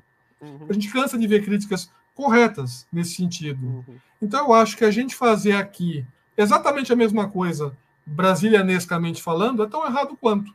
Então, se a história uhum. for bem escrita, bem desenhada, for bacana e me prender atenção, não precisa uhum. ser em São Paulo, em Porto Alegre, em Belo Horizonte, em Fortaleza, em Manaus, Aracaju. Pode ser em qualquer lugar, pode ser em Xlândia. É irrelevante uhum. para mim isso. Eu não preciso de um super-herói de verde e amarelo para me representar, entendeu? Ah, não. Uma história isso, bem contada. Isso, então, eu, eu. Assim, eu falo que eu preciso de uma história de qualidade para ler. Agora, se a história de qualidade fala de um, é, de um objeto que existe uma simpatia por mim, ótimo. Se não existe, eu vou ler de fora. Eu não vou deixar de ver uma arte do Jodorowsky, eu não vou deixar de ler uma coisa do McFarlane, e também não vou deixar de ler uma coisa que o Alex Smith fizer, que o que o Marcel Bartolo desenhar, que eu falei hoje do Kiko, ler as coisas do Kiko também, e por aí vai. Vários autores nacionais que, cara, eu tenho lido e, cara, infelizmente, hoje o quadrinho americano não tem me satisfeito. Eu, Luciano. Sim, não estou sim. falando que o quadrinho americano está ruim. Não disse isso. Eu disse que não está me satisfazendo. Sei lá, eu li quadrinho americano por 30 anos, gente. Me dá um hum. tempo, né? Mas o que a gente viu hoje aqui, que foi o, o trabalho que eu tive de ler quase 30 anos de quadrinho aí, mostra que tem muita coisa ruim sempre. Não é porque eu vou criticar porque hoje, ah, porque hoje o gibi do Hulk é ruim, ah, porque hoje o gibi do Homem-Aranha tá chato. que não foi bom e não pode voltar a ser, porque eu estou falando, Capitão América já foi muito bobo, muito chato, e ficou legal e ficou chato de novo. Então, é cíclico. Capitão América no final da década de 70 é um absurdo de bom. Então, depende de quem está escrevendo, depende de quem é o, o cara por trás do personagem. Uhum. É. É, Ó, é. é... na opinião de vocês, o brasileiro compra muita publicação pela arte da capa? Todo mundo, o mundo inteiro compra o desfile de capas bizarras que a gente fez aqui, se aqui não é para vender revista e chamar atenção, é para quê? Porque eu tô é, falando, é, o... aquelas capas não tem nada a ver com a revista. Nada, zero, zero. O planeta, cara. Se você vê o que tem de arte louca, linda, maravilhosa, que custa 90% da impressão na Europa e na Ásia, na Ásia rica, né? Já, é, Leia-se Japão, Coreia do Sul e uns pedacinhos de China e de, e de Nova Zelândia ali e tal. É, cara, não chamei Nova Zelândia de Ásia, tá? Mas, enfim, tá ali do lado. Mas, assim, é. É, mas. Terra plana, tá do lado, tá certo, terra plana. Ah, é, tá certo, tá do lado, é, tá do lado. Enfim, é, não tá pra cima, né? Os caras falam, se ah, revelou um terraplanista agora, se entregou. É. Eu falei que a Terra tava chata, o outro entendeu que tava plana. É diferente. uh, coisa assim. E, e, assim, tá. Quer dizer, tirando esses, esses lugares, investem muito mais em capa. É onde vai o, o verniz em, em o verniz em reserva, onde vai a quinta cor, onde vai hot stamping, onde vai. Puta, produção europeia, cara, dá vontade, dá vontade de pegar os caras fazer que nem Double Dragon, pegar a cabeça pelos cabelos e. Deixa eu falar outra coisa também. Cara, são animais de... de... fantásticos. Deixa eu falar outra coisa também a respeito de linha, linha de, de roteiro. Uhum. Se você falar para mim, ah, você conhece o quadrinho belga? Conheço, Tintim. O Tintin. Tintin é super-herói? Ele é ufanista belga, de alguma coisa assim? Não. Se você me perguntar, você gosta de quadrinho francês? Porra, Asterix é o quê? Tem um parque para Asterix na França. Muito melhor mas que o Asterix é ufanista. Não, sim, sim, mas tô falando. É, é, ele, mas, mas ele ironiza Roma, porque ele é gaulês. Ele está brigando com os romanos. É, mas, mas, mas... a França se acha, acha que tem algum gaulês lá ainda, que nem Sim, na Itália mas... eles acham que ainda tem um romano lá. Mas o que eu estou querendo dizer é assim: você não precisa, no seu país, fazer apenas um quadrinho é, valorizando ah, o, as coisas do seu país como os americanos costumam fazer, eu não preciso imitar ah. isso. Só então, se eu fizer local, um quadrinho contemporânea, não. Se eu fizer um quadrinho que, ainda que fale de referências nacionais, não faça com um fanismo exagerado, tá ótimo. Então eu não preciso fazer um, um faroeste brasileiro, eu posso botar um cangaceiro como personagem. Desde que seja uma história tão boa quanto as boas histórias do faroeste. E, gente, é vamos americana. falar, vamos falar bem da verdade, independente do meu gosto pessoal. Onde foi feito mais faroeste? Qual foi o país que mais produziu faroeste? A Itália. Hum. Hoje, Tokusatsu até vende no Japão. Não é que vende absurdo. Até vende no Japão. Onde vende pra caramba é aqui. No Brasil. No Brasil. Então, assim, gente. É, é, acorda pra cuspir, viu, galera? Vocês que gostam de produzir. Que a gente produz e a, a, gente consome muita coisa que a gente acaba não produzindo. E a gente não produz porque não está esperto. Porque a gente Ó, gosta de... e não produz. Deixa eu finalizar com um personagem que ah. o Stan Lee criou em 1950, hum. que é assim, eu, eu não tenho palavras para descrever que porcaria que é isso, mas eu vou tentar. Ah. Ele criou um personagem chamado Marvel Boy, 1950. Hum. Além de eu achar na mesma palavra, na mesma, na mesma história, três erros de inglês, não de português, de inglês. Palavras escritas de forma errada. Erro de hum. ortografia. Na mesma história, três erros de, de ortografia. Aí vou contar a premissa do personagem, para quem não conhece. O pai dele constrói um foguete para fugir com ele por causa do Hitler, e aí o foguete é movido a urânio, então o foguete é atraído para Urano porque ele é feito de urânio. Ah, tudo a ver. Porque Onde nome... tem uma civilização avançada, então ele vai para Urano. Aí esse menino, sim, aí o menino cresce, ele sente uma baita vontade de voltar para a Terra, porque um continente resolve emergir do nada e o adolescente é mandado para cá, só que ele tem que tomar uma pílula a cada 24 horas para sobreviver, senão ele morre. Hum. Só que aí o pai dele entrega um punhado de pílula dessas aí para ele, que o nosso herói decide guardar no cinto, cinto de utilidades, para não perder. Então ele tem que tomar uma quadra 24 horas para não morrer. Uhum. Tá, quantas cabem no cinto? 20? É uma por dia. Mas enfim. Aí ele vem para cá. Aí na segunda história ele se disfarça de repórter, uhum. pouco criativo, né? Ele vai de terno numa apresentação num teatro e para se transformar em Marvel Boy, ele joga uma cápsula de urânio no chão, sai uma fumacinha e ele aparece de uniforme e capa. Tipo, sabe? Uma cápsula de urânio. Urânio, acredito, de urânio. Césio aí, 137, obrigado, né? Não, é só para dar uma ideia de como o Stan Lee, como eles publicaram uma revista, ele foi título, isso é a revista título, Marvel Boy, 1950, já com 12 anos de janela aí. E o Stan Lee faz isso, entendeu? Isso é era de ouro dos quadrinhos. Só para dar um exemplo do que, que tem na era de ouro dos quadrinhos. É, é nem tudo que reluz é ouro. Urânio. Urânio. Ou urânio, né? Ou Césio 137, que urânio não solta pó. Césio é. pó é Césio não, 137. Assim? É. E aparece de capa. Cara, é muito ruim. Se você pegar uma pílula de urânio e fizer puff, morre. puff provavelmente destrói um pedaço do continente. Mas beleza. O, parece que o único papel do super-herói moderno é o da defesa do cidadão comum contra o mal. Então, depende da escala. A gente já discutiu isso recentemente é, sobre a escala dos super-heróis. Tem os heróis urbanos, que é aquela coisa de salvar a vovozinha que teve a bolsa roubada pelo meliante. Tem o super-herói que salva o universo uma vez por semana. Tem o super-herói que, que nem tem um episódio também de uma animação da Marvel que eu gosto, que a que a qual é o primeiro nome da Rio? Maria Rio. A hum, Maria Rio fala, Rio. oi? Maria Rio. É, é, ela fala: Eu tenho o mesmo carro desde 1999, mas essa jossa cai toda semana, tá louco falando do aeroporto aviões. Então, assim, é, é, salva Nova York toda semana. Nova York é destruída três vezes. É, as segundas, quartas e sextas são os Vingadores que destroem, as terças e quinta são os X-Men, porque os X-Men estão mais uhum. longe, eles têm que vir de lá de, do norte da, do estado, né? Ah, então, bom, assim, foi que, bom foi que o Caveira Vermelha fez com o Capitão América em, em, outubro de 49, que essa eu pulei. Hum. O Caveira Vermelha engana o Capitão América e leva ele para lutar no inferno. Ah, legal. Lutam, e eles lutam no inferno, o Capitão América ganha uhum. e ele consegue ganhar o direito de voltar. O Caveira fica lá dando um rolê lá, tá? Um dia de volta, mas eles vão lutar no inferno. Esse é o tipo de história do Capitão América em 1949.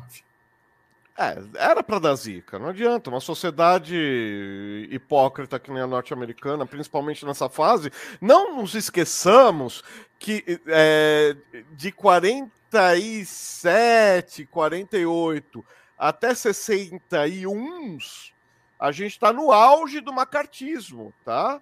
Que é assim, Sabe... é o American, of, American Way of Life no talo. Sabe como é que chama a revista nessa época? Ela mudou de nome, ela chamava Capitão América.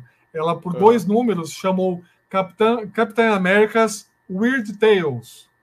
Os contos bizarros do Capitão América. Ah, e a tá. última revista dele, que é a 75, que é essa, Weird Tales 75, uhum. tem o Capitão América na capa. Ele não tá na revista. a revista dele, ele não aparece na revista. Não. Ele não está okay. na revista. É ótimo. É contos tão bizarros que ele não faz parte. É tão bizarro que ele não faz parte da revista. Ó. Enquanto o herói mítico também explorava terras desconhecidas, limpava cavalariças, ressuscitava, mas principalmente cumpria sua jornada de esclarecimento e superação. Então, essa parte no super-herói é meio. O super-herói moderno é meio esquecida mesmo.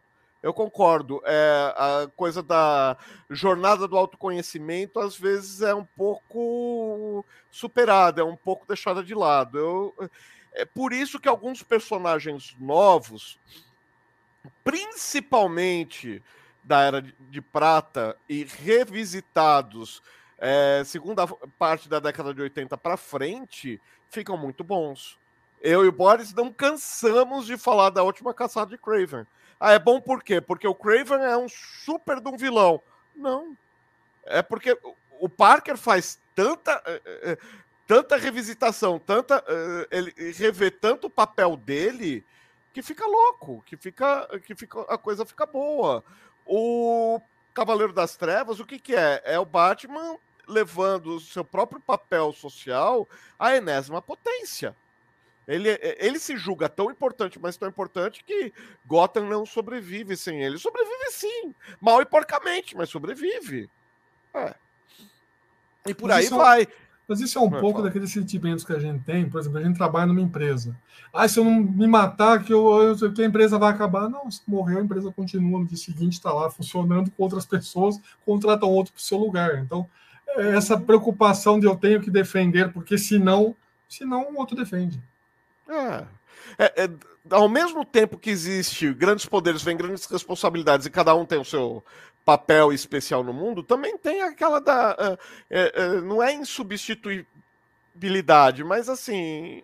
Cara, algo Ninguém vai acontecer que. O, o, é, o mundo vai, vai continuar girando. Embora alguns digam que não. A natureza acha um jeito de, de resolver qualquer problema. Uhum, exatamente. É, se a criação era tão livre, porque já era tão ideológica mesmo antes da CCA? Porque os caras queriam pregar a própria ideologia. Isso é. Aí é de cada roteirista. Não se esqueça que eles faziam autocríticas também, tá? Mas tem uma coisa também. Também tinha, também tinha canelada. O Tocha Humana, principalmente, tá? O Tocha Humana fazia muita crítica à, àquela coisa do Weird Science.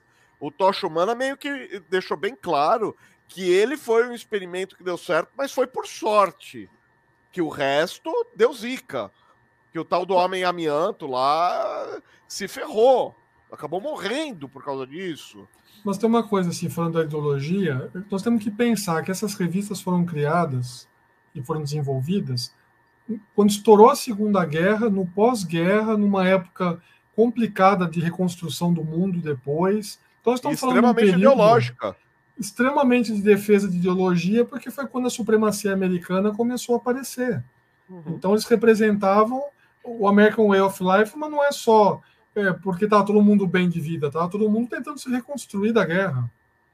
Então... E reconstruir o quê? A grande questão era essa. A Europa estava virando socialista, cara. E você tinha uma grande força invadiu. opositora. E você tinha uma grande, uma grande força opositora que aí foi eles brincando de war no mundo lá. Você é meu ou você é deles. Foi então faz sentido. É, foi o início da Guerra Fria. E a Guerra faz Fria, sentido. Até, até ali 61, era meramente ideológica. O país aderia para o lado que quisesse. Até colocar míssil na Polônia, míssil em Cuba, o Caramba 4. Polônia não. Desculpa.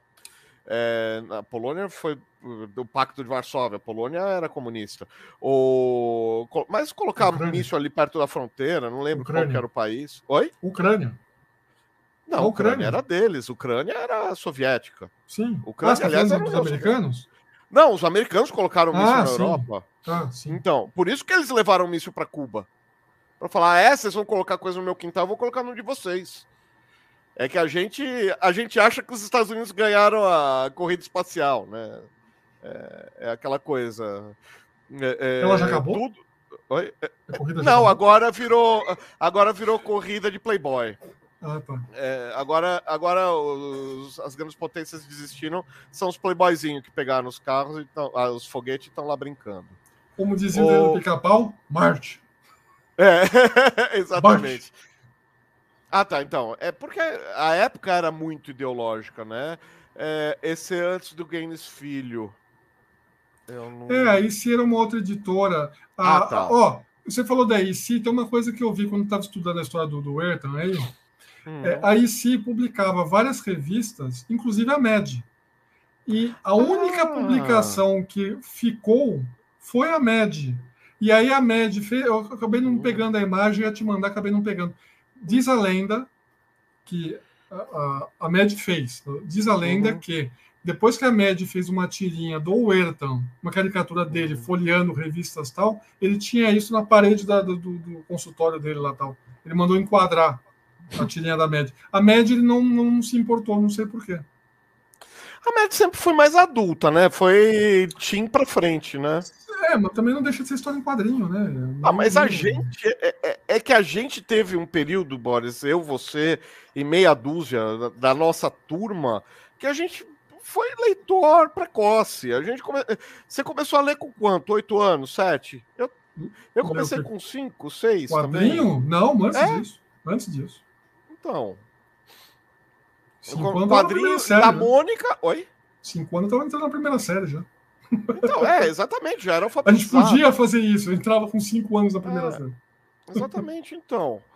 Então, assim, a gente teve uma alfabetização rápida, é, precoce e incentivada. Então a gente ia para a banca de jornal e, cara, levava toneladas de papel e não era para ficar colocando debaixo da televisão de calço, era para ler. É, na verdade, temos que dar crédito aos nossos pais, né? Que compravam, Sim. compravam e davam, estimulavam. É, a gente não tem como, com cinco anos de idade, decidir nada, né? Então a gente precisa não. ter alguém que né, estenda a mão e forneça. Com certeza. Não, eu fui começar a pagar pelos meus quadrinhos com 14 anos, 13 anos de idade. Ex, da, ex de publicação exemplo. regional. Exemplo, exemplo de publicação regional. Turma do Turma Chachado. Do é, isso eu não conheço. É. Tivemos uma boa produção de quadrinhos de terror. Aqui no Brasil, no, nos Estados Unidos. Aqui no Brasil, cara, você vai encontrar quadrinho de muita qualidade. A história, é, a, a vida inteira é terror, é, diria pornô, porque tem muita coisa que não é pornô, então vamos lá, erótico, é, pornográfico e comédia, humor. Assim, assim, de tonelada. Como é que chama aquele uh, uh, o Japão? Bom, dá uma procurada lá na na editor, na Ink Blood, lá na, do Daniel Sachs, ele tá com três revistas agora. Ele tá com a Mestres do Terror, ela tá, ele tá com a Calafrio e lançou mais uma só para colocar desenho lá, por exemplo, aquele japonês que eu já li a história dele, eu não consigo lembrar o nome. Eu tô enrolando para falar o nome dele, mas não lembro o nome dele. Mas enfim, uns caras de terror assim que são fantásticos da década de 60. Cara, tá lançando tudo isso. Dá uma olhada nisso. E tem gente hoje desenhando terror. Marcel Bartolo desenha terror. Cara, eu pirei com quadrinho de terror a partir do momento que eu conheci o, o traço do Bartolo. Aí eu conheci o Kiko, o, o Kiko Garcia, aí eu conheci os outros. Aí eu. Aí pulverizou. Um foi apresentando o outro, vai apresentando o outro, que vai apresentando o outro. Aí, virei leitor, é, né? É que aquele negócio, né, Luciano? Às vezes você fala, o gênero é terror, mas tem, tem subgêneros, né? Depende do que, que o cara quer escrever na história. Foi o que eu falei. A Marvel fez histórias de terror Adventure into Terror, Journey into Terror, mas não é terror, terror. É, às vezes é mais ligado ao ocultismo, misticismo, sobrenatural, do que terror, terror. Então, o, a, o terror que. É, o terror bobo, digamos assim, o slasher, é, eu não li. Eu não peguei nada desse tipo. Eu não gosto. Eu não, não, me, não é que eu não gosto, não me atrai. Eu leio, eu não vou falar, ai, que lixo. Mas assim, não se eu souber nada. que é, eu não vou comprar. Uhum. Eu, não, eu não vou curtir. O terror que eu gosto é esse que faz uma paráfrase bem bem leve, bem sutil de alguma coisa social, tipo lá o, o canil do Bartolo, sabe? Que puta, você entende o que ele está dizendo, mas assim, você curte o lobisomem lá, mas você entendeu o que ele quis dizer, você acena com a cabeça, você fica de boas. Assim, todo terror tem um caráter crítico. Todo bom terror desses aí tem um caráter crítico. O Monstro do Pântano tem um caráter crítico absurdo, por exemplo. E é do jeito que você falou, é mais místico do que ter... ainda que seja terror, ainda os caras morrem lá, né? Faroeste desde os anos 70, assim, opa. Ah, e, as Tex? Você quer ver uma coisa que é devagar e sempre no Brasil à venda? Tex. É aquele negócio, né? Todo gênero tem coisa boa e coisa ruim. Você precisa folhear e filtrar, porque de repente você começa a ler uma história que você fala, mano, não dá. Aí você para. Mas de repente você pega uma coisa que você não dá nada, deixa eu ler isso aqui. Porra, legal, deixa eu ver como é que oh, continua o negócio, deixa eu...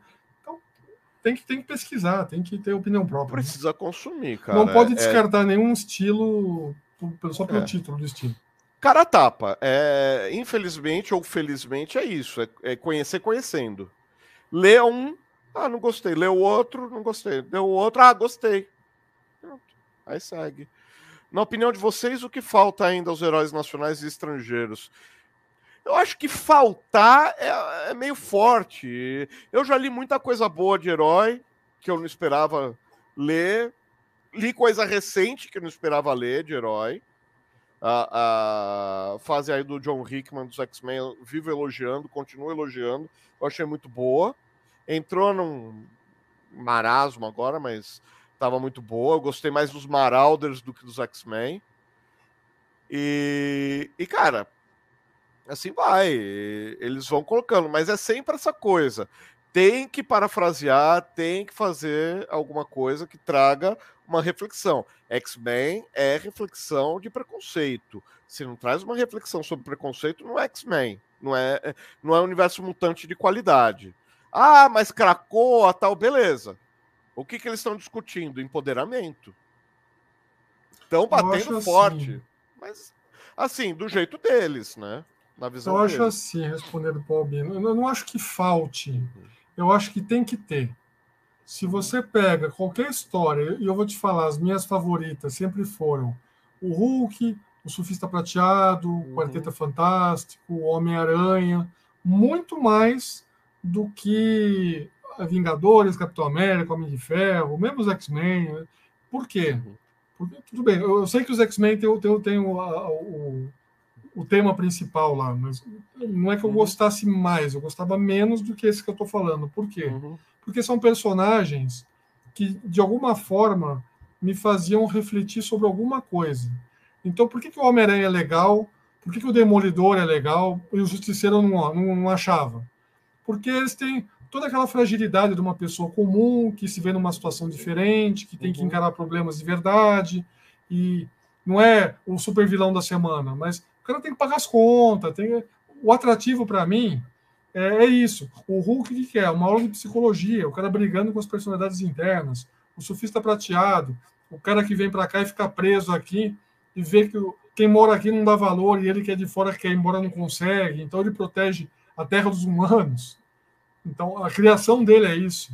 Então, você pega as entidades cósmicas, como elas veem o mundo. Mesma história da saga do Thanos, tipo, ah, vocês estão no planetinha aí, o universo é muito maior. Então, quando, quando o personagem me faz uhum. pensar, me traz algo que não é só ficar dando tiro e dar é, machadado na cabeça do outro, uhum. aí me, para, me, me chama a atenção. Tem uma história para contar. Eu acho que é isso que falta, manter isso. Uhum. Pegar o Hulk e transformar ele numa coisa que ele não é, não importa, é o Hulk, vai deixar de ser, entendeu? Quando criaram lá outros Hulks, aí o, o Hulk do Hulk, aí não sei o quê. Isso aí tá me trazendo alguma coisa boa? Não, eles estão pegando o personagem. É, sabe a história do Jason? Jason no espaço. Fala, porra, vamos ver onde esse cara vai botar no espaço agora. Não precisa, não precisa. Eu acho que eles podem contar coisas, é, histórias boas, mantendo ele aqui pé no chão e, e só desenvolvendo melhor é, a personalidade do personagem. Precisa... E outra, tem a culhão. Encerrou, não tem mais o que contar? Encerra. Mata o personagem. A melhor coisa do mundo é encerrar a saga. É encerrar uma história. Ah, não, porque não posso, porque ah, a revista dá dinheiro, não sei o quê. Mas talvez desse. Tipo assim, quando eles mataram o Superman, que eu acho a jogada de marketing mais brilhante da história. Quando mataram o Superman, todo mundo ficou, mas morreu mesmo? Morreu. Ué, o Superman morreu. Aí apareceram aqueles quatro, e é ou não é, quem é esse cara? Ah, é um Android, ah, é o, é o aço, ah, não sei o quê. Cara, mataram o Superman. Depois acharam um jeito de explicar por que, que ele voltou. Mas uhum. o personagem morreu. Aí fica aquele negócio. Ah, o vilão desaparece no buraco, depois ele volta. Aí fala, mano, não dá para sobreviver. Não, não, ele sobreviveu porque uhum. ele pendurou aqui, não sei o quê. Ah, né? Não. Força. O cara morreu, morreu. Ponto. Cria outro. Ou então muda, ah. o, o, o, entre aspas, muda o ator, mas mantém o personagem, Sim. entendeu? Na opinião de vocês, publicações impressas ou digitais, existe conteúdo que se enquadre melhor em cada categoria? São linguagens. É, o que, que é melhor? Rádio, cinema, televisão, internet? Linguagem. Eu vou te é... responder que para cada público, um veículo responde melhor. A gente é a geração do papel. Hum. Pra gente, pegar um, um galalau desse de 2 mil folhas, O Senhor dos Anéis, você lê. A molecada de hoje é mais reticente, né? Ela vai falar, pô, não tem um filminho, não tem um, um negócio mais interativo aí. Então ele vai preferir o webcomics, que eu já não, não curto. Já, eu entendo que precisa ter, mas não é para mim. Eu acho, por exemplo, o webcomics ainda está engatinhando. Eu acho que pouca gente entendeu como é que faz. O cara não vai comprar um Kindle com uma tela de 21 por 28 para ler o negócio.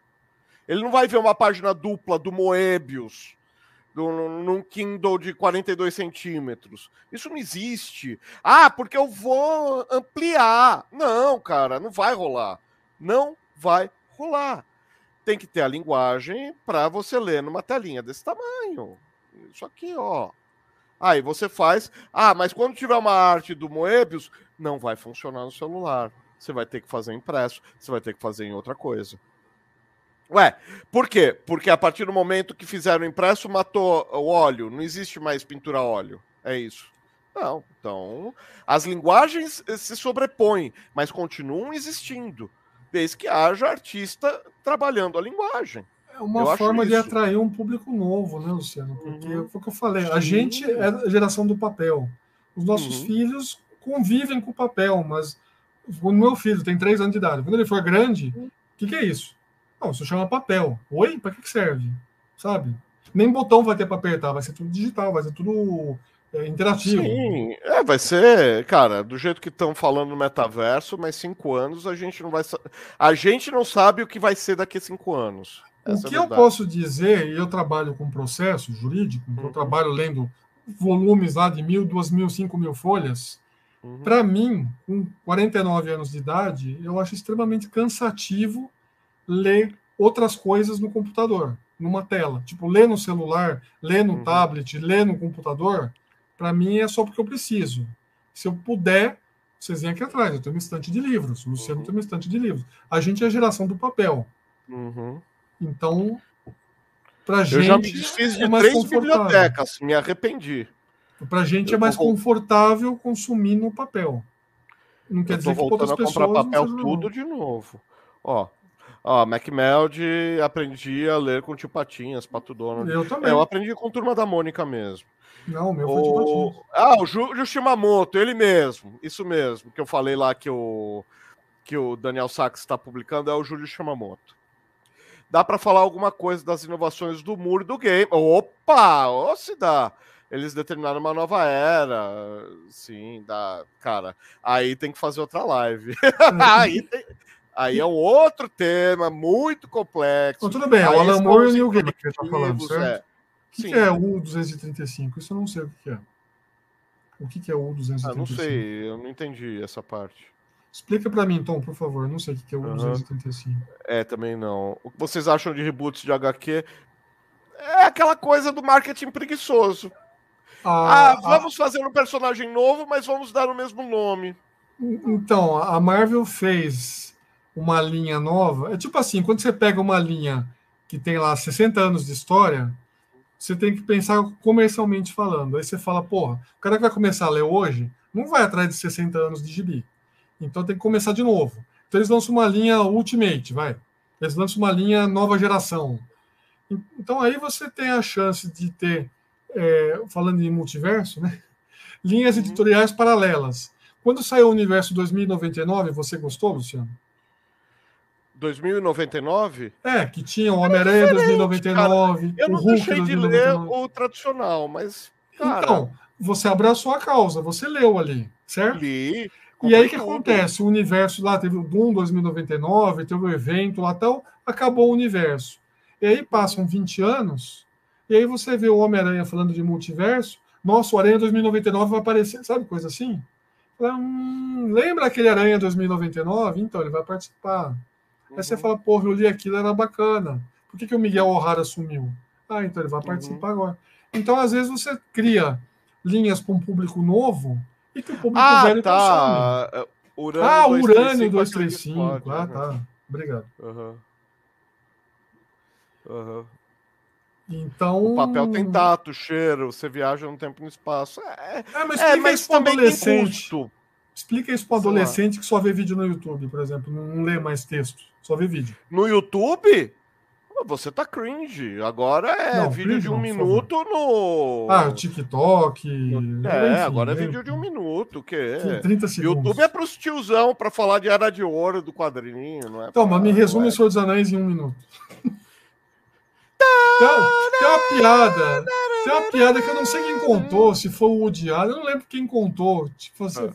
Tipo coisa muito antiga, tá, gente? Falou assim. Albino, ah, é... até a próxima, valeu. Opa, falou, abraço. Falou assim: ah, eu li Guerra e Paz numa versão resumida, tinha a ver com a Rússia, né? uma coisa assim. eu não lembro quem foi que contou, acho, acho que foi o Woody Allen, eu não lembro. Eu li isso muitos anos atrás. Eu li uma versão resumida de Guerra e Paz, tinha a ver com a Rússia. Fiz curso de leitura Ai, dinâmica. Eu, eu, fiz curso de leitura dinâmica e, é... li Guerra e Paz. Em 15 minutos, assim, tinha a ver com a Rússia. É assim. Puta. Não dá para você resumir em obras grandes, né, cara? Não dá. Não. E outra, você perde totalmente a graça de ler, de pegar uh, uh, os nuances técnicos, de pegar a poética. Eh, você quer fazer leitura técnica? Eh, o Boris fala, lê processo. É tudo escrita técnica. Eu faço jornalismo, eu escrevo cinco textos por dia, escrita técnica. Agora, você vai pegar uma prosa, você vai ler um livro que não seja de um livro conteudista, você vai ler Guerra e Paz, você vai ler o, sei lá, eu gosto aí da, de ficção científica, você vai ler o Philip K. Dick, vai ler os livros a, das imóveis lá. É, o a Úrsula eu, hoje eu tô péssimo de nome. É, Stranger in Strange Land lá, esqueci o nome dela de hum. novo. Enfim, e, cara, você vai ler o jeito que eles escrevem, vai ler Chekhov, vai ler a literatura que você quiser aí. Vai ler Virginia Woolf. Oi? Dostoiévski. Dostoiévski, enfim, você vai ler as coisas é, saboreando to toda a técnica de escrita dos caras. Não, aí você pega, você faz uma leitura rápida, um resumo, só para saber do que se trata. Charles Dickens, a lista da Úrsula K. Le Guin. Isso, exato. Obrigado, Tom. Hoje o Tom tá, tá a minha memória aqui. tem, tem, tem uma diferença, assim, que a nossa geração aprendeu a conviver com isso, embora eu não, não curta muito. Tipo assim, você pega esses streamings que lançam uhum. seriados. A gente é da geração que esperava um mês para ler a continuação, espera, espera a semana seguinte para ver o episódio. Aí os caras vão lançar uma temporada tudo de uma vez. Pum! Dez um episódios, mês. você maratona numa tarde inteira e acabou. E aí, qual é a graça disso? Um mês. Você esperou quanto tempo para ver o De Volta para o Futuro 3? Um mês? Não, não, sim, eu tô falando, você pega essas séries ah, regulares. Coisa, para ler Herdeiros do Império, eu comprei o Herdeiros do Império, assim, três, quatro meses depois que saiu. Mas, Aí para eu ler pensar... o, o, o, segundo, eu esperei lá nove meses, dez meses. O terceiro eu esperei um ano cravado. Se você for pensar, os filmes de Star Wars saíam e continuam saindo, ainda bem, apesar que mudou já nesses últimos, você vê como muda. Era tipo três anos cada um. Quando você ia ver O Senhor dos Anéis, saiu já um por ano. Hoje Esse em é dia, bom. Os caras, assim, lembra quando saiu o Matrix, um do outro lá, seis meses uhum, espaço? Sim. Ou mesmo de volta para o futuro, dois por três, foi seis meses espaço. É muito uhum. rápido, não precisa. Eu acho que isso estraga um pouco aquele, aquela hype que você cria. Nossa, agora vai sair a continuação. E eles dão tudo uma uhum. vez, assim, tipo, sabe aquela coisa descartável que você fala, bom, eu saí aqui a temporada do, do seriado tal, eu vim três horas, eu matei tudo, vou ver outra coisa. Você... Então, mas do que dizia a história mesmo? Você nem lembra. A gente acabou enveredando aqui, o papo tá super bom, mas a gente enveredou sobre qualidade literária, qualidade de obra. Mas era isso mesmo, a gente está dispersando, mas estamos dentro do mesmo assunto, que a ideia era, a Era de Ouro foi tão dourada assim? Sim e não. Sim, não. sim porque teve muita coisa boa, sim, porque abriu para muita coisa melhor ainda ser produzida depois, e não porque teve muita porcaria no meio. Mas é aquela coisa, o saudosismo enriquece, enriquece. Mas se você comer o peixe e tirar os espinhos, você aproveita o peixe. Se você ficar só curtindo os espinhos, você vai se machucar.